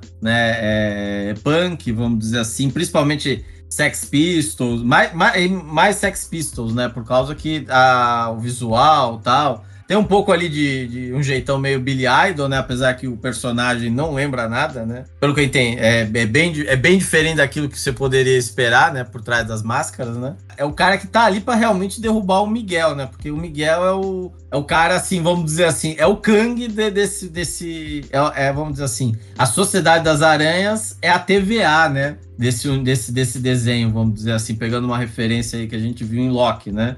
Que basicamente a, a ideia não deixa de ser muito. não é muito distante, né? Pode não ser a mesma, mas eles têm ideias muito parecidas, né? Com essa coisa do, do controle do, vamos dizer assim, manter o multiverso certinho, sob pena de virar um colapso que tal, e não sei o Eles que estão lá tal. correndo pra impedir que os universos sejam destruídos, enquanto o, o- a TVA destrui os Então, universos TVA não amanhã. É o inverso. Mas a TVA, É, não, mas a, a TVA destruía as as- variantes justamente para manter o universo o- a linha- as coeso. linhas temporais. Não o universo, destruía, vamos dizer assim, as linhas temporais, certo? É, é, só tem essa diferença. Agora, eu acho que a única coisa do Miguel que não foi bem adaptada, eu acho que foi essa. Porque quem já leu o o Homem-Aranha 2099 ori- original, sabe que uma, uma versão vilã do Miguel estaria mais pra Labratio que pra Khan. Bom, já falei do Aranha Indiano, né? Que ele usa aquela cordinha lá pra ser a teia dele e por aí vai. Do Homem-Aranha 2099, a teia dele vira como se fosse uma teia de raio, uma coisa assim, uma teia vermelha. Parece um laser, né? Parece um laser, Um, né? Um laser, uma coisa assim bem esquisita. E pelo que dá, ele dá a entender, ele não, ele não foi picado por uma aranha. Então provavelmente dá a entender que eh, não explicou ali, né? Mas seria uma origem tipo que foi nos quadrinhos, que ele foi um experimento que fizeram da Alchemax lá e que injetaram a droga nele. E a Jessica Drill aí não dispara a teia eh, dos pulsos, ele dispara a teia das mãos, assim, dos dedos. Lembra um pouco a teia de seda, né? Que os poderes dela seriam a- daquele jeito ali, dos dedos que saem, né? Já nos quadrinhos, a Jessica Drill não dispara teia nenhuma. E o Aranha Punk, é, agora não me lembro agora, mas eu não lembro dele tá. Ele solta teia normal, né? Uma coisa assim, mas ele usa a guitarra dele lá arma. que também solta pela guitarra, né? É pela guitarra, não é isso? E Isso. curiosidade aí, o nome dele é Rob Brown, Robert Brown, tá? Que nos quadrinhos, o Rob Brown, o Robert Brown, é, no- na versão 66 é o Gatuno, né? Que o Gatuno no Ultimate é o Aaron Davis, né? E no desenho animado, primeira versão, é o tio do Milos. Então, só de curiosidade aí. Bom, agora aproveitando, falando sobre a questão da Sociedade das Aranhas, ele já, já explicou bastante coisa aí. É, o Miles estava doido para entrar nela, então ele surge depois do que do evento que ele causou lá. Ele foi salvar o, o tio, o tio não, sei lá, o pai da Peguete, da namorada do Homem-Aranha indiano, né? Capitão É, E o, aí- capitão, o capitão pai da nam- é, aquela É o capitão, é uma coisa Sim. assim. Aí o capitão tem outro nome lá, O capitão Stacy indiano. é assim. indiano. Quando ele salva ele, causa já um transtorno entre a galera, surge um monte de, de personagens da Sociedade da Aranha, tentando tapar o evento, porque naquela realidade ia ser consumida, surge um buraco negro lá consumindo. Ninguém sabe se aquele buraco negro seria por conta daquele ter salvado o tio mesmo ou se foi causado pelo Mancha, mas eles se armam ali.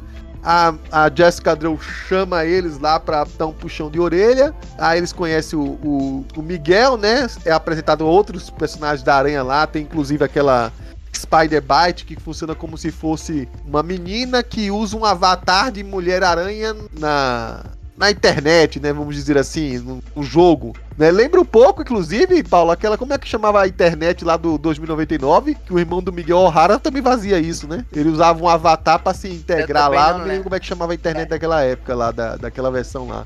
É o Cyberspace. É o Cyber, Cyberspace, exatamente. Valeu, Magarin. E aí, bom, enfim, ela meio que como se fosse a principal pessoa ali que controla, que sabe a, a maquinária, como é que funciona das coisas lá do. Daquela, daquele quartel-general, né?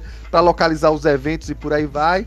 Tem um monte de outros variantes aranhas que vão aparecendo ali. A gente, ao longo do, desse podcast, vai comentando aí.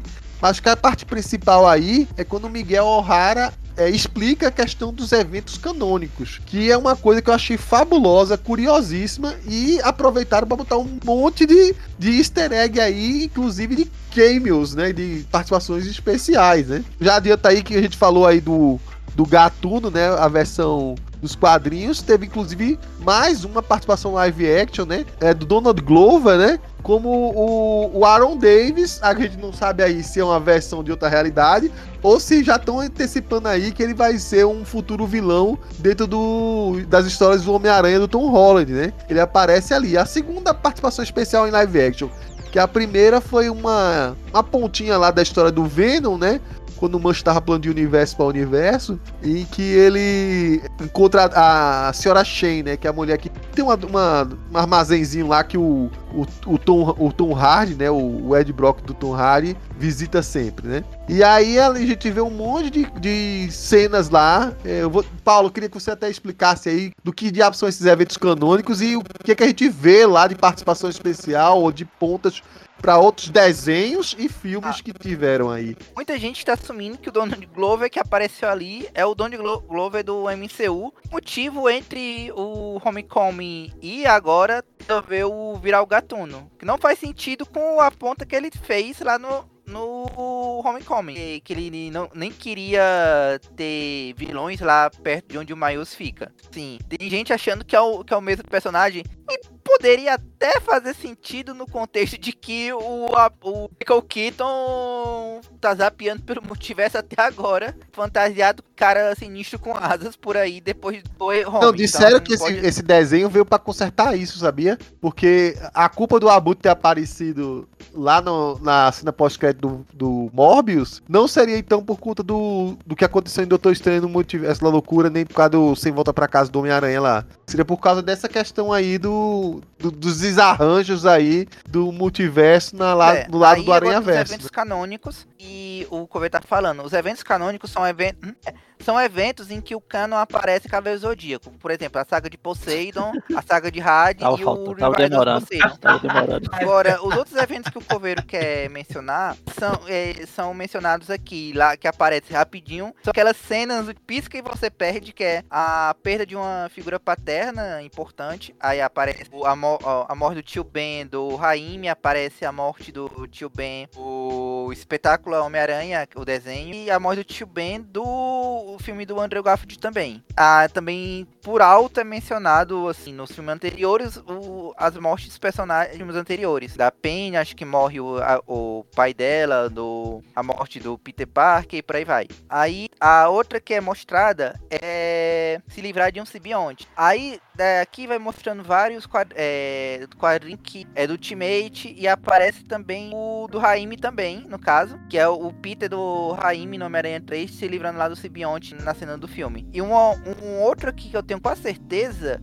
é o do que aparece, mano, naquele desenho Homem-Aranha Sinitici, que a, a outra que também eles mencionam várias vezes, do beijo de cabeça pra baixo, e se tornou canônica por algum motivo em 2002. Aí aparece da, com a o beijo, no caso, aquele de cabeça pra baixo, que aparece o do Jaime também, com do Peter Parker com a Mary Jane, aparece outros de é, versões de quadrinhos, e tem uma referência em dado momento em que a, e o Miles ficam nessa posição, só que o Miles tá nível, então não, não acontece beijo. E outra que é mencionada, que eles normalmente também sempre abandonam o manto, que é realmente canônico, porque todos, praticamente todas as versões do Aranha, em algum momento, ela, ela, eles jogaram, é, tem uma capa em que eles jogam o uniforme fora no mesmo beco de Nova York sempre, e eles sempre jogam da mesma forma, impressionante. A outra é é a cena lá do de levantar os destroços, que originalmente veio da, da história lá do Fosse For Meu do Peter Dick, e depois vários, é, vários outros roteiristas é, meio que tentaram imitar e apareceu uma versão completamente falha e sem lógica no Homecoming que o, o Peter faz, levanta uns pezinhos de nada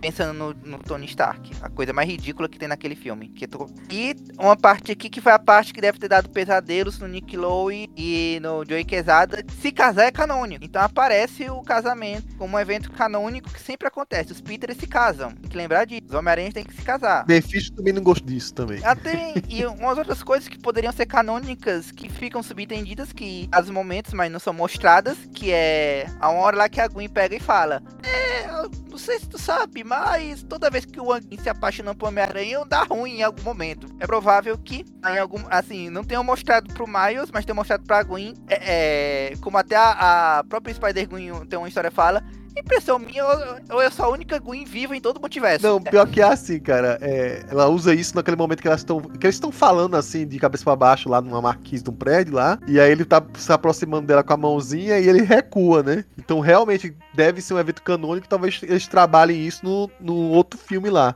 Meu medo é que. É que isso acabe sendo uma tragédia pro terceiro filme, né? Inclusive tinha um pôster em que era a Gwen caindo e o Miles assim, pulando assim para as pessoas pegar ela. Eu não entendi até hoje porque esse pôster foi feito, já que essa cena não tá no, na, nessa, nessa primeira parte, né? Nesse, Tem, tem uma cena assim. Da Gwen caindo e ele tentando pegar ela? É, tem, na tem. Índia, é, É na mais o Índia, que ela tá. Tem uma caindo, cena aí dele ele caindo, salva ela feliz ela. na hora que ela aí tá ele, tá tá fazendo Ah, é, tem razão, tem razão. Mas não é igual a cena do pôster que Hã? fizeram. Eu acho que um evento canônico que deveria ter que não fizeram é a do Peter segurando alguma coisa que lembre um trem. Coisa assim, porque depois de 2004, praticamente, qualquer adaptação dele tem essa cena também. Tem outra cena que é o Aranha segurando o helicóptero. Sempre tem um, ultimamente sempre tem uma cena do Aranha. Nesse filme tem. Eu lembrei disso na hora desse filme. Tem nas, a, a famosa cena lá nas Torres Gêmeas, que foi banida lá. No jogo do Homem-Aranha E, tem. o- e a o cena lá, que é o evento canônico ASM90.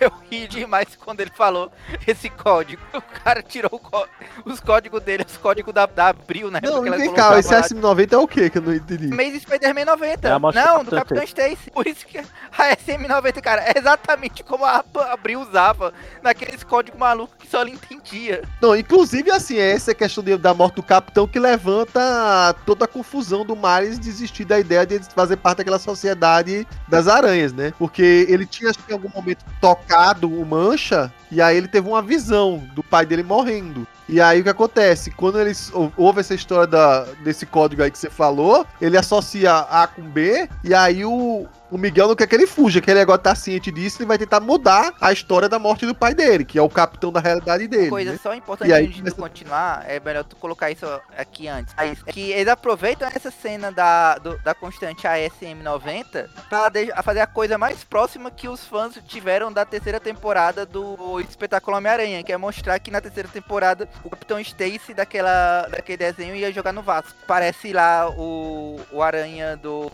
Espetacular segurando o, de- o Capitão Stacy morto. Aparece na história, tem falas. Assim, o pessoal, o- os fãs desse, desse, desse desenho eram tão, assim, carentes de novidade do personagem, que só dele aparecesse, assim, no cameo rapidinho ali, no, já, tá, já estariam felizes. E deram falas com o dublador original do cara ainda.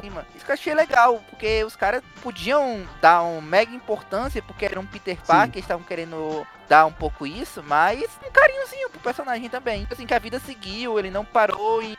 As coisas não acabaram na segunda temporada, por assim dizer. É, o Miles acaba desistindo dessa história de participar dessa sociedade das aranhas e o Miguel começa a correr atrás, tem uma fuga muito louca, muito translocada, e é o momento que a gente vê várias variantes de aranha em ação, né? E aí é muito divertido porque tem um monte de, de easter egg aí. é, alguns são muito curiosos, tipo assim, tem os aranhas do, do jogo do Homem-Aranha do videogame do Atari, gente. Lá. É uma variante inclu- inclusa. E aí também tem os vários animais aranhas que a gente já viu, né? Tem um gato Homem-Aranha, que é o do jogo do Miles Morales, né? Que eu acho que o Miles tem esse, esse gatinho aí de companhia. Tem o Macaco Aranha aparece. Aparece o Tiranossauro Rex do, Slot recentemente introduziu aí. E aparece um cavalo aranha que. Com o Homem-Aranha Cavaleiro lá, que eu nem me lembro de onde é aquele personagem. Tiraram de algum Ah, canto? Isso aí, eu acho que foi criação do Slot, mas é, ele apareceu rapidamente no Aranha Verso. Aí quando teve aquelas outras minisséries do Aranha Verso, aí o Miles foi visitar o universo dele e tem essa É. cena, inclusive.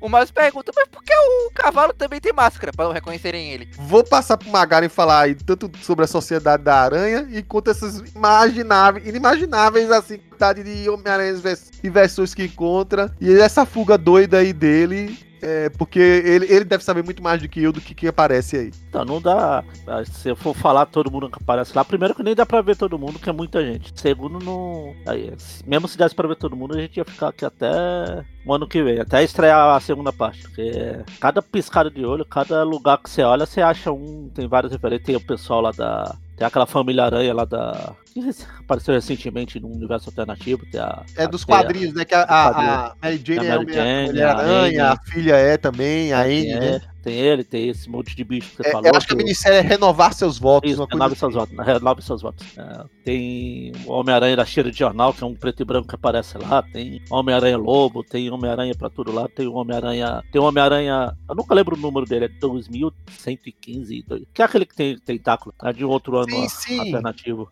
É o 2115, 2215. Nunca lembro o número qualquer, mas ele tem que até o Mario se esconde nas costas dele lá. Parece vários personagens dos quadrinhos, tirados exatamente de várias poses clássicas dos quadrinhos, assim, figurinhas antigas. Tem o Dr. Octopus, aí aparece o Alfred Molina falando Hello, Peter. É, pois é, é engraçado, é que eh, eles prendem, digamos assim, as versões, as versões, digamos assim, fugidas de outras realidades, e prendem lá para depois enviar para o Sim. universo particular deles, né? E aí, em algum momento, acho que aparece o que me disseram, não sei se é, que aquela cena do Octus é, teria, na verdade, o, o sinistro ali.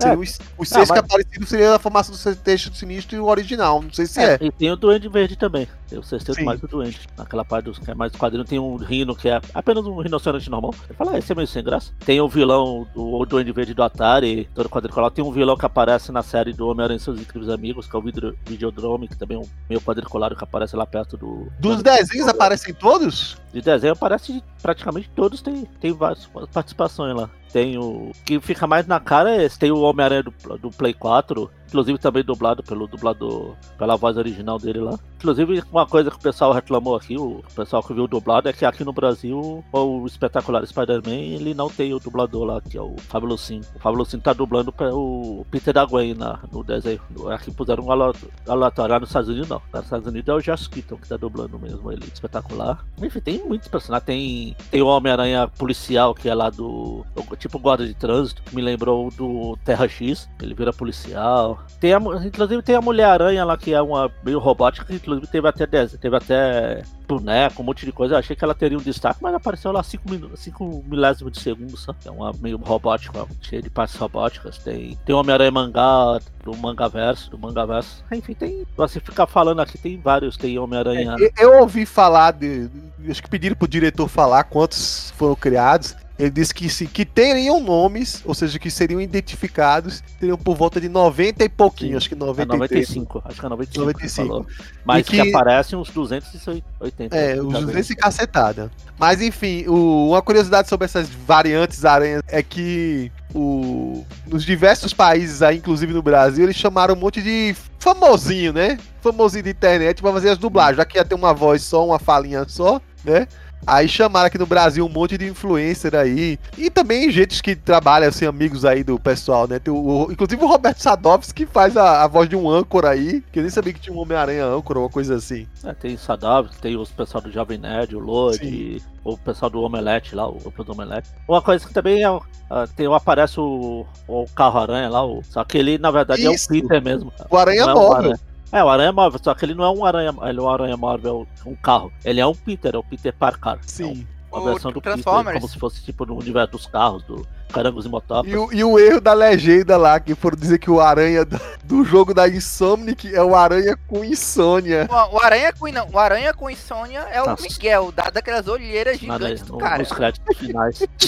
Mas enfim. É, Felga, Bom, essa parte aí, cara, é- quando chegar no, no streaming vai ser bom pra ficar vendo e pausando, né? Pra ver cada detalhe, né? Porque também assim, né? Toda essa cena aí, né? Quando o Miguel começa, então, ele descobre, né? Quando, quando o Miles descobre que, o Miguel quer impedir dele salvar o tio, aí traz todo mundo, aí traz de volta, né? O, o mentor dele, vamos dizer assim, lá, o Peter Parker, né? É, fracassadão lá, né? Que agora é pai. a- agora é pai, né? A, Agora é a, a Mayday nasceu. Né? E fica arrastando a filha pra essas loucuras dele, né? E aí ele tá lá, aí começa, né? Aquela confusão danada tal. Aliás, teve um Homem-Aranha que até apareceu, parece um Homem-Aranha ciborgue. É que ele tem? no- já tinha aparecido antes? Ah, Então, existe o Homem-Aranha Cyborg, só que parece que na legenda lá colocaram que aquela ali é a, é a Mulher-Aranha Cyborg. Então é. Essa aí que é. Não, mas tem um que é todo meio, meio Deathlock ali no meio também. Então, É, é- é- ela, ela se apresenta como uma Mulher-Aranha Cyborg. Apesar de tudo, é uma Mulher-Aranha ali. Só que Ah. existe o Homem-Aranha Cyborg que eu acho que é da época do McFarlane, né? É do Não, Eric Larson. não, tem o do Eric, é do Eric Eric Larson, mas é, é, esse daí é um outro que o Slot e o Christos Gate, eles colocam naquele prelúdio do Aranha Verso, um dos aranhas assassinos do, do, do Otto. Parece um aranha ciborgue, mais parecido com ele. A diferença é que é estilizada Hum. mais pra ele virar um brucutu. Enquanto o outro lá era o Homem-Aranha, só que com, partes cibo- com mais partes cibernéticas que o Laço. Pô, aquela cena é, é sensacional, toda a perseguição, todo aquele monte de areia, o Miles fugindo desesperadamente. E até tem aquelas. a- até, até, até o famoso meme, né, lá, né, do, dos areias apontando um pro outro também, durante que o Miguel, o Miguel fala: Não, pega aí o Homem-Aranha. É você, é você, é você, é você. Cara, é, é muito boa a cena, é, visualmente e tal. O próprio plano né, do, do, do Miles é, é muito bem executado, né? Dá pra ver porque, no final das contas, é, os Peter Parker são meio tapados mesmo, né? Apesar de serem um tanto quanto geniais, eles são meio tapados. o, pô, e, e, cara, é, é de cortar o coração quando, tipo, lá tá lá o Miguel lá falando um monte de coisa pro Miles, e aí depois ele faz. Mas pera aí, vocês dois sabiam dessa história? E vocês não me contar e ficou muito pé da vida, né? Com pois é. Parker, a, a, lembrou bem a relação que eu acho que podia ser até mais estendida entre o Miguel O'Hara e o Peter B. Parker, né, que é o Peter Pai, é muito boa, uhum. cara, porque o Peter é muito descoladão, é muito relax, né? E o Miguel O'Hara puto com ele, ele bota a criança, segura aí a criança, você vai ficar de melhor humor, você. Cara, no meio da perseguição ele pede pro Miguel tirar uma selfie com é. é a primeira perseguição dela. Tira e ali, tipo, cara, a cena toda ela, ela, é muito bem construída, né? Então, ou seja, eles conseguiram casar o fanservice, né? Porque eles trouxeram, sei lá, quilos de personagens, né? Quilos de variações, né? Mas ao mesmo tempo ela tem uma estrutura muito bem. Ela, vamos dizer assim, ela é muito bem desenvolvida, né? Uma das melhores cenas, acho que, do, do filme, mostrando todo o universo, né? Do 2099, né? Isso é uma coisa muito bem trabalhada. Cada uma das realidades, é, eles trazem muito bem as características, né? É, e essa aí é todo aquele aspecto futurista, tal, toda aquela a cidade, né? Inclusive, inclusive é interessante, né? Porque a cidade tá numa é, a torre na qual depois que o Miles pula, né? Inclusive aquele personagem lá que é o que aparece que o Miles estava se escondendo atrás, também tem, que parece um Octo, um Sim, é o Homem-Aranha 2215, que eu não lembro o número da. Foi o Peter David que criou aquele, não foi? Foi. Ele apareceu no encontro do Homem-Aranha com o Homem-Aranha 2099. Ah, então. E toda a cena e assim, não tem nenhum lugar pro Miles, pro Miles colocar a teia, né? Tudo sem prédio ao redor tal. Mas a cena é muito boa tal, e, e muito bem, ela é muito bem construída, né?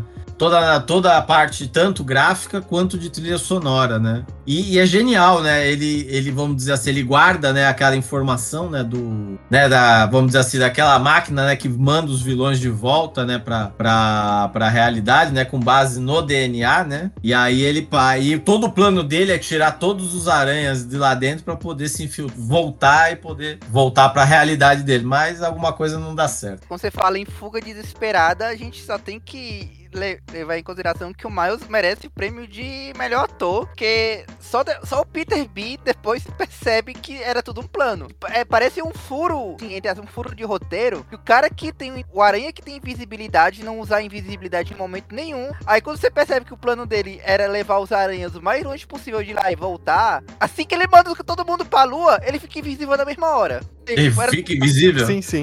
Não, foi muito bem sacado, assim. E, e, é legal, assim, que as duas pessoas que ele acaba se decepcionando ali, né? É, a Gwen, mais ainda, né? Porque a Gwen é, praticamente é, sabia, vamos dizer assim, de tudo e porque não queria contar nada para ele e não queria é, dar detalhes para ele. E o Peter B meio que tava meio que questionando. No final ajudou ele, né? Tava questionando um pouco que tava no Miguel ali e ajudou ele lá, né? E iria se arriscar. Então ele não apostava tanto na ideia do evento canônico. A Gwen talvez acreditasse muito no evento canônico por causa da história do pai dela, né? Que eventualmente em algum momento poderia ser, poderia ser que morresse, principalmente se ela voltasse lá, né? E causasse um acidente que ia causar a morte do pai Inclusive, dela. Inclusive, ele tinha quase morrido nessa hora já.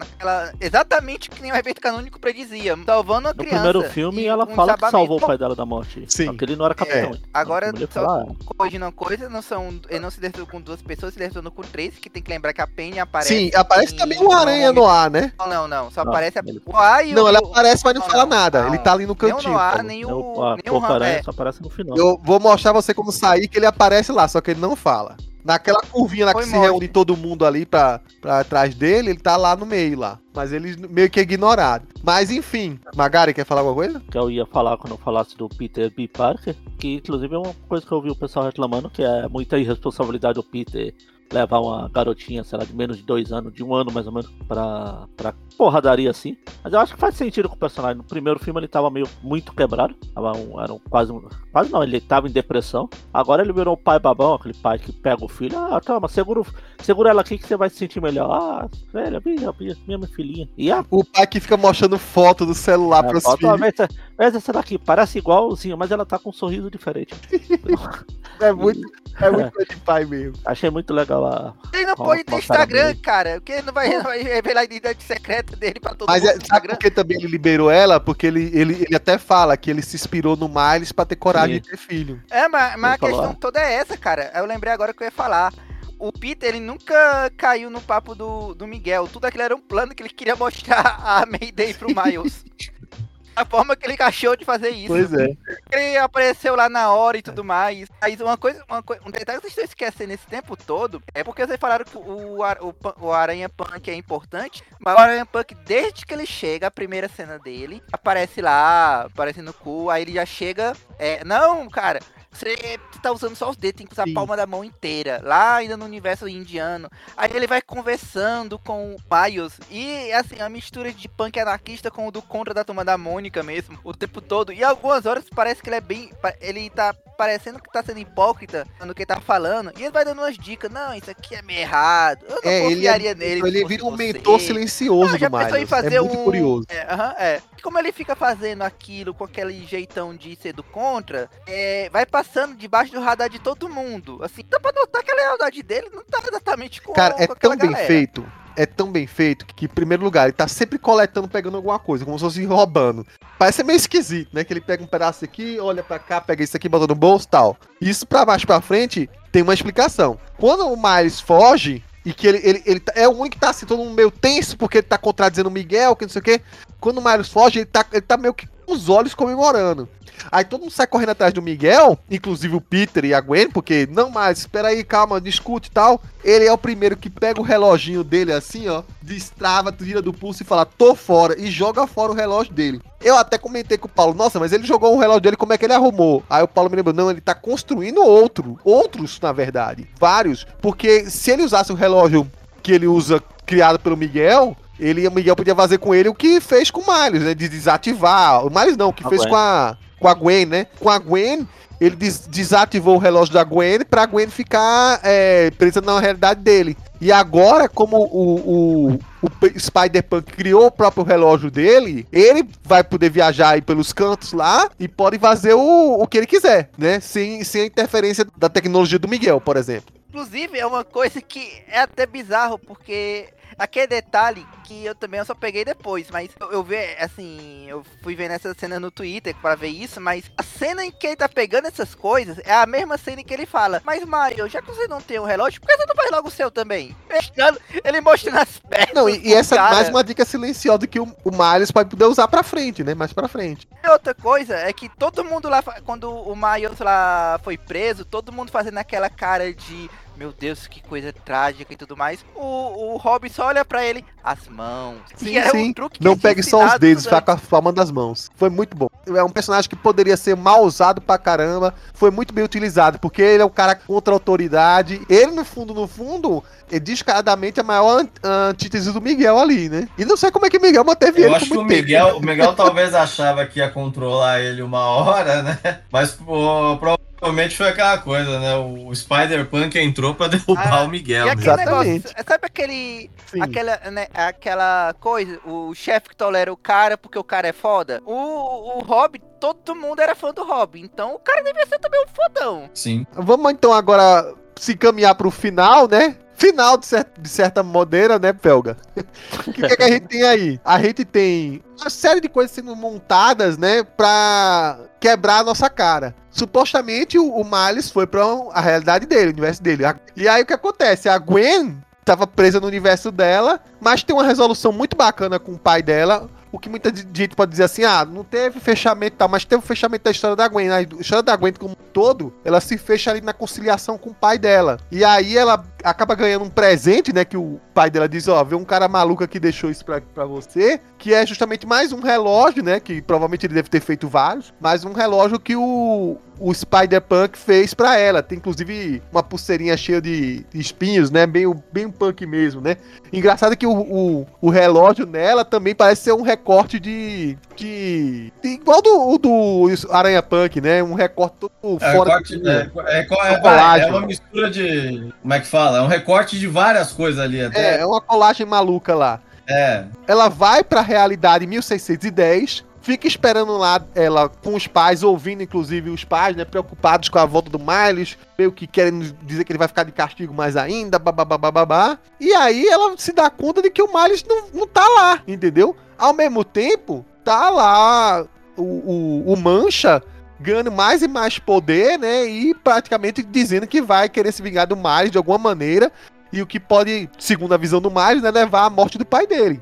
Em contrapartida, o Miles, que acha que tá na, na realidade dele, toma um choque ao ver que o, o, o pai dele morreu. E o tio que tá tomando conta da família. E aí ele fica super preocupado porque ele sabe que o tio é um vilão, né? Mas ah, no final do primeiro Homem-Aranha no Aranha Verso, ele teve uma pequena redenção ali antes de morrer. Quer afastar o tio da mãe, mas ao mesmo tempo tá preocupado com o tio ser é, o, realmente o gato daquela realidade. E aí ele toma um, um, um, choque porque o tio não é o gato daquela realidade. Porque ele não tá na realidade dele. E aí descobre que a máquina, quando foi lá ler o, o DNA, não leu o DNA dele, deu o DNA da Aranha 42. Ele foi, ele foi pro universo, não 1610, mas o universo 42. E aí, é, ele tá numa realidade onde não tem nem Homem-Aranha naquele lugar, porque aquela aranha lá, que e supostamente ia criar um Homem-Aranha, sumiu. É uma realidade dominada por vilões, e inclusive o Miles Morales daquela daquela realidade é um vilão também. E eu acho que, Paulo, isso casa com a ideia do que o, o Bendis fez naquele segundo volume do Spider-Man, não é isso? Em que ele dizia que o Miles era um vilão, uma coisa assim. Na realidade, do, do caso do meio-meio. Obrigado por lembrar de coisas que eu queria esquecer. Mas era isso, né?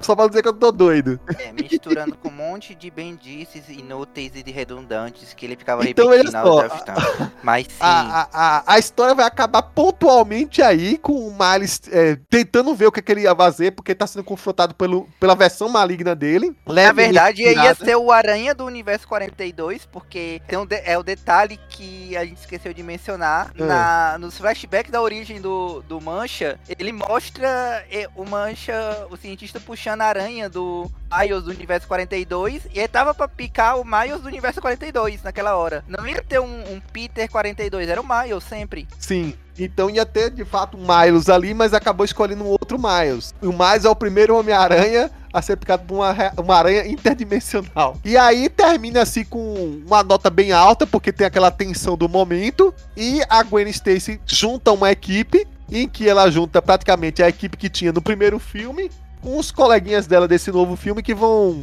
incluir aí o, o Porco-Aranha, o, o Homem-Aranha Noir, o Peter B. Parker a, a Penny Parker, né? Que é com o robozinho lá, o SPDR. E aí da nova equipe agora a gente vai ter o, o Spider-Punk, o Homem-Aranha Indiano e aquela Spider-Bite, que ela acabou deixando o Miles viajar pela realidade dele, né? Ela, ela deixou a, a máquina funcionar, né? No, no final ela ajudou ele. Eu esqueci de alguém? A Mayday a gente acrescentou. Cara, a Mayday é a segunda aranha mais rebelde de todas, cara. Ela só perde pro Punk Aranha e o Punk Aranha, ele respeita mais ela que todos os outros aranhas, porque a, a Mayday caga nas autoridades. pois é, então assim, tô vendo com a nota altíssima e, e todo esse final aí foi muito tenso, porque a gente só realmente percebe a coisa e ele vai caindo a ficha pra gente aos poucos. Ele deixa, ele dá o tempo do espectador cair a ficha e perceber a merda que aconteceu. Antes de falar desse final, só um, um aranha que aparece, que tem até um certo destaque, que é bem legal assim, é o Aranha Escarlate, o Ben Haley. Que ele é tirado exatamente dos quadrinhos, tanto que ele, ele fica com aquele. do Ben Haley, não é possível! É, ele chega lá ele fica lá, ah, eu estou olhando para lá ali, o negócio está vazio, meu Deus. Será que tem alguma coisa? Essa pose é boa? Boas poses são importantes? Ele fica falando né, dos anos 90. O, tipo como aranha dos anos 90. É, Todo fortão. Pose. E a voz dele no original é o Andy Samberg lá do Brooklyn Nine-Nine. Sim, sim, é, o, é um desenho bem parecido com o Tom Lyle. Cara, o, praticamente o desenho da, da, época da saga do clone, do começo da saga é do porque clone. O, vale ressaltar, né? A gente esqueceu, mas o, o Miguel vai atrás do. Ele não sabe editar também, né? Tá tudo perdido aí. Mas ele vai supostamente pro universo 1610 também atrás do, do Milos. Ele traz os escudeiros dele, né? Que é a Mulher-Aranha e é. o Ben. Não sei porquê, mas traz o Ben. Ah, porque sim. Porque sim. E o Ben é o primeiro que se ferra, né? Que a mulher. Era, era, era, mais, é mais a Spider-Gwen dá um co uma coça nele em federal, né? Joga ele pra- de volta, pô, tira o já foi relógio muito dele e que ele não estava volta. chorando naquela cena, cara. Porque a primeira cena dele é Chaves total. Ele escorado numa parede. Você tinha falado, né? Quem faz aqui, quem faz a voz dele aqui é o Wendel Bezerra, né? A gente tava aqui falando, não, mas É. ele não parece Goku Black, mas sabe quem ele tá parecendo? O, o- Batman, cara. Ah, meu Deus, é mesmo. É, que a voz tá bem É grave. Aquela voz. Mas assim, falando assim. Wendel- O Goku tentando fazer voz, né? Aquela voz, aquela coisa. É o, o Aranha Escarlate parece a- ficou igualzinho o Batman novo agora. Esse, esse final aqui, ah, não sei porque muita gente, inclusive o Felga, ficou revoltado com esse final. O primeiro trailer que lançado do, do filme era parte 1. Eles deixaram, já avisaram que seria parte 1. Eu fui no cinema sabendo que o filme não ia terminar. Eu achei que o filme ia terminar na hora que o, o Miles volta pro universo, entre aspas, dele. Que ele se- fica se balançando lá e ele vem em direção à câmera. Eu falei, vai terminar aí. Aí não terminou. Falei, agora vai terminar. Aí não terminou. Aí terminou quando a Gwen começou a aparecer lá. Quando foi lá recrutar o Peter B. Parker lá no, no universo 616B lá. Eu falei, tá, vai terminar aí. Tipo, episódio de série. E não deu outra. Eu sabia que não, a série, o episódio não ia. O filme não ia ter um fim definitivo nesse. Tipo, terminou e no próximo é uma continuação. A história ia continuar, senão ele não tinha falado que era parte 1. No, logo nos primeiros dias de divulgação. Então isso não me incomodou muito, não. Tem problema não. Tem vários filmes que acontece isso nem- sem nem aviso, tipo, é o Pirata do Caribe, que ele nem avisa que é, o próprio De Volta pro Futuro 2 lá, que termina também na, no meio da confusão lá. Então esse pedaço aí não me incomodou. Mas é- essa nova equipe aqui, o Aranha Noir e o Porca-Aranha aparecendo de novo, já. Lembra, alguém comentou lá no grupo que a gente tem. Alguém comentou que acha que pode ser que o. Tanto eles dois aqui não quiseram participar da Sociedade Aranha quando eles ficaram sabendo da. Que eles. Ficou, deu a entender que a- todo mundo. Que o Miguel contou pra todo mundo sobre o Miles ser a primeira aberração lá. Porque ele é um aranha de outro universo, etc. E os dois não quiseram fazer parte disso. E aí ele voltou agora quando alguém foi lá recrutar ele. Ó, bora ajudar o Miles. Sim, Bora. a, E o Homem-Aranha ia pegar outro cubo a, mágico. Penny, a Penny também tava no meio da galera que tava lá. Ela até fala com o Miles rapidinho pra tentar convencer ele. Mas é, como ela nem aparece na perseguição, fica subentendido que ela percebeu. Ela percebeu a merda tão, tão rápido quanto o, o Punk. É, só que no caso a, a- é a merda do tipo a culpada também. Aranha Índia, ele nem tava ah, na Sociedade Aranha naquela hora. Então ele tava na Índia naquele momento não participou da perseguição. Chamou quem ela podia confiar mesmo, assim. E eu também eu defendo esse negócio. Eu acho que o Enquanto ele não me mostrar esse desenho, deve ser outro no,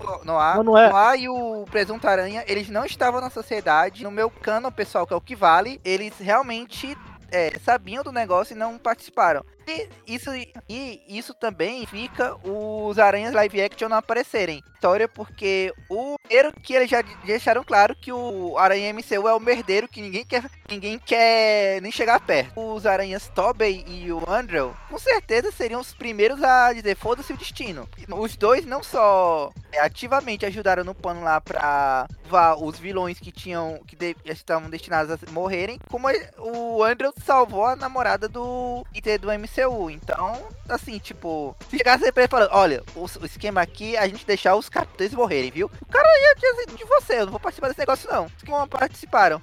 É claro que a gente sabe que é uma justificativa, é porque orçamento também não ia dar pra botar os caras live action aparecendo o tempo todo, mas dá pra justificar a não aparição deles por causa disso. Até eu tava falando também com o Felga, ah, mas o Aranha do PS4 faria um negócio desse? Ele fez com a Tia May. A questão Então, da aparição deles, não sei se é só jogando verde para eles deixarem pro terceiro filme. Disseram que eles iam fazer, em vez de fazer a aparição live action como foi a do, do Donald Glover, eles iam usar cenas dos filmes, como se fossem recortadas, dos Homem-Aranha saltando, e ia chamar os atores para fazer a dublagem de voz. Ia, ia misturar isso com desenho. Uma coisa é você misturar filme com filme. Ia misturar isso com desenho. Aí disseram que ficaram horrível. Parecia uma montagem de South Park, os bonequinhos de South Park. Não fazia sentido nenhum. E eles cancelaram essa ideia. Então, eu acho que essa aparição aí, se não é um verde jogado para pro terceiro filme, não vai acontecer. Mas que eles estão guardando uma galera pro terceiro filme, isso é óbvio. O, o primeiro Aranha que eles tinham prometido era o Supai da ele não apareceu ainda. Até eu tinha comentado lá no, com o pessoal do Aracnofan que o mínimo que eu espero é que tenha a cena do quadrinho do, no meio do clímax lá, alguém falando lá. Ah, a gente tem aqui um aranha aqui que a gente não tinha chamado ainda. Ah, a propósito tem um robô gigante. Aí apareceu o May. É o pardon. todo, toda a cena é muito bem construída, né? Tudo bem que tem o detalhe, né? Quando ele, quando o DNA lá verifica, fala 42. Se você lembrar no começo do filme, né? A realidade do, do Miles seria a 1610, né? Que é a realidade que era Ultimate, né? Se eu não me engano, né? Isso, isso, era.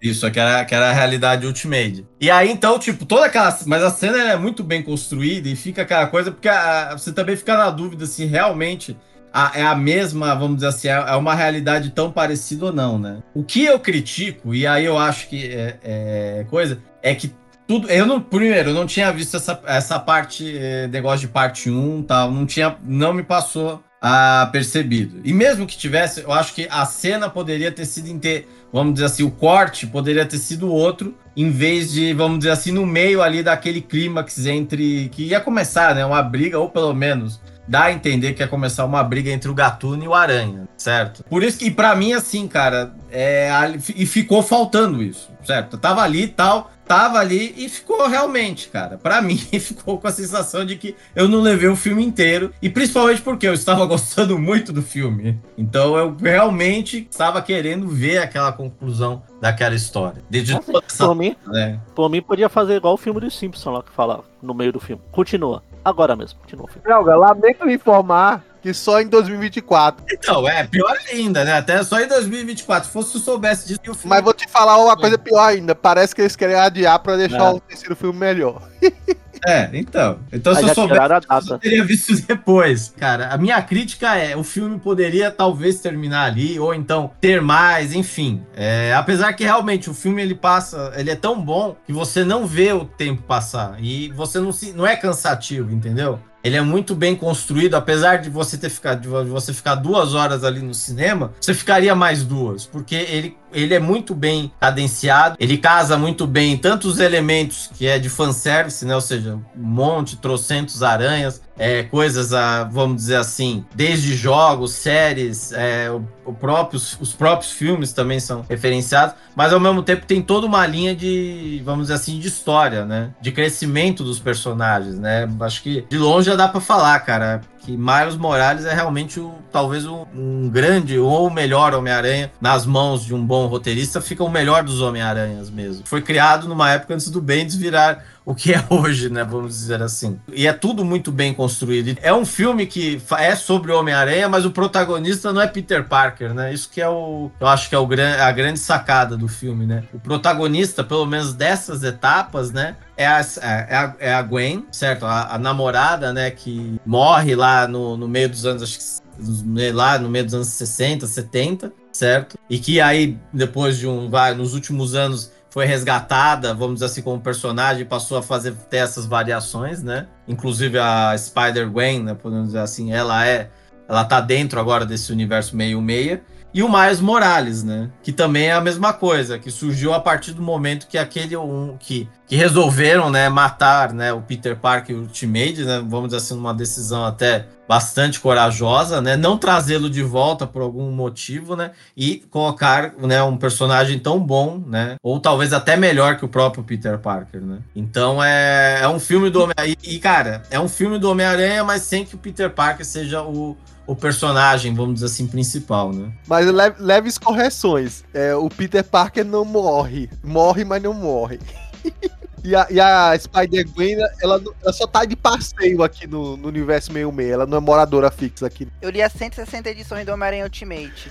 Antes do, do Miles, eu posso dizer que não era muito difícil fazer um Homem-Aranha que fosse melhor do que aquele bucha idiota.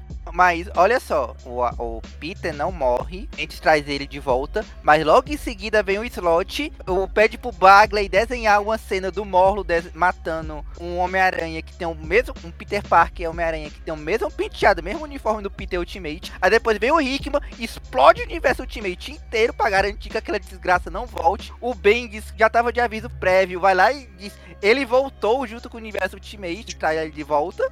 Aí vem o Elwing, ah é desgraça, eu vou destruir o universo Ultimate de novo, pá! E destrói o universo Ultimate de novo pra matar ele, cara. Ou seja, o Peter Ultimate é uma merda tão desgraçada que é que nem a barata. O Bendis traz de volta, O Rick vai trazer ele de volta? Então, tem resta saber aí do Ultimate e vejo se vai trazer ou não, né? Não, porque eles odeiam, cara. Todo mundo sabe que o. Era, era, cara, assim, começou bem, mas chegou uma, uma época que ficou o cara tão chato, tão repetitivo, é que ele fosse ruim. É que não bastava você ser um adolescente. Era um adolescente dos anos 2000 e 2020. Era um cara de 16 anos que já tinha aquele, aquela cara do. daquele meme do, do velho lá do. You feel a great team. Uma coisa assim. Bom, então a gente tem aí esse filme que para aí nesse momento terço, né? Essa animação aí. E a gente não, ainda não sabe direito como é que vai ser a continuação, né? O podcast vai se Pela encerrar metade. também assim, pela metade, vamos dizer assim, né? Dessa expectativa altíssima. Mesmo assim, Depois a gente grava um inteiro, né, Lançar- Coveira? Lançaram metade. e mesmo assim, a gente pode dizer que esse é um dos melhores filmes, pelo menos assim, eu falo Disparado. de longe, assim, lançados em 2023. Mesmo não sendo um filme inteiro, ele é um filme pela metade, que é muito melhor que muito filme inteiro que já foi lançado aí. Pensinho, ô, ô Felga, é que nem o Thanos já tinha ensinado. Só a metade é perfeitamente equilibrada. Ou a realidade, ela é decepcionante, né? Bom, e aí a gente encerra nosso podcast por aqui. E até o próximo. Agora sim, no próximo a gente vai estar com invasão secreta, né? Enfim, começa agora em junho, mas a gente vai podcast em julho. Então até lá, tchau, tchau e até mais.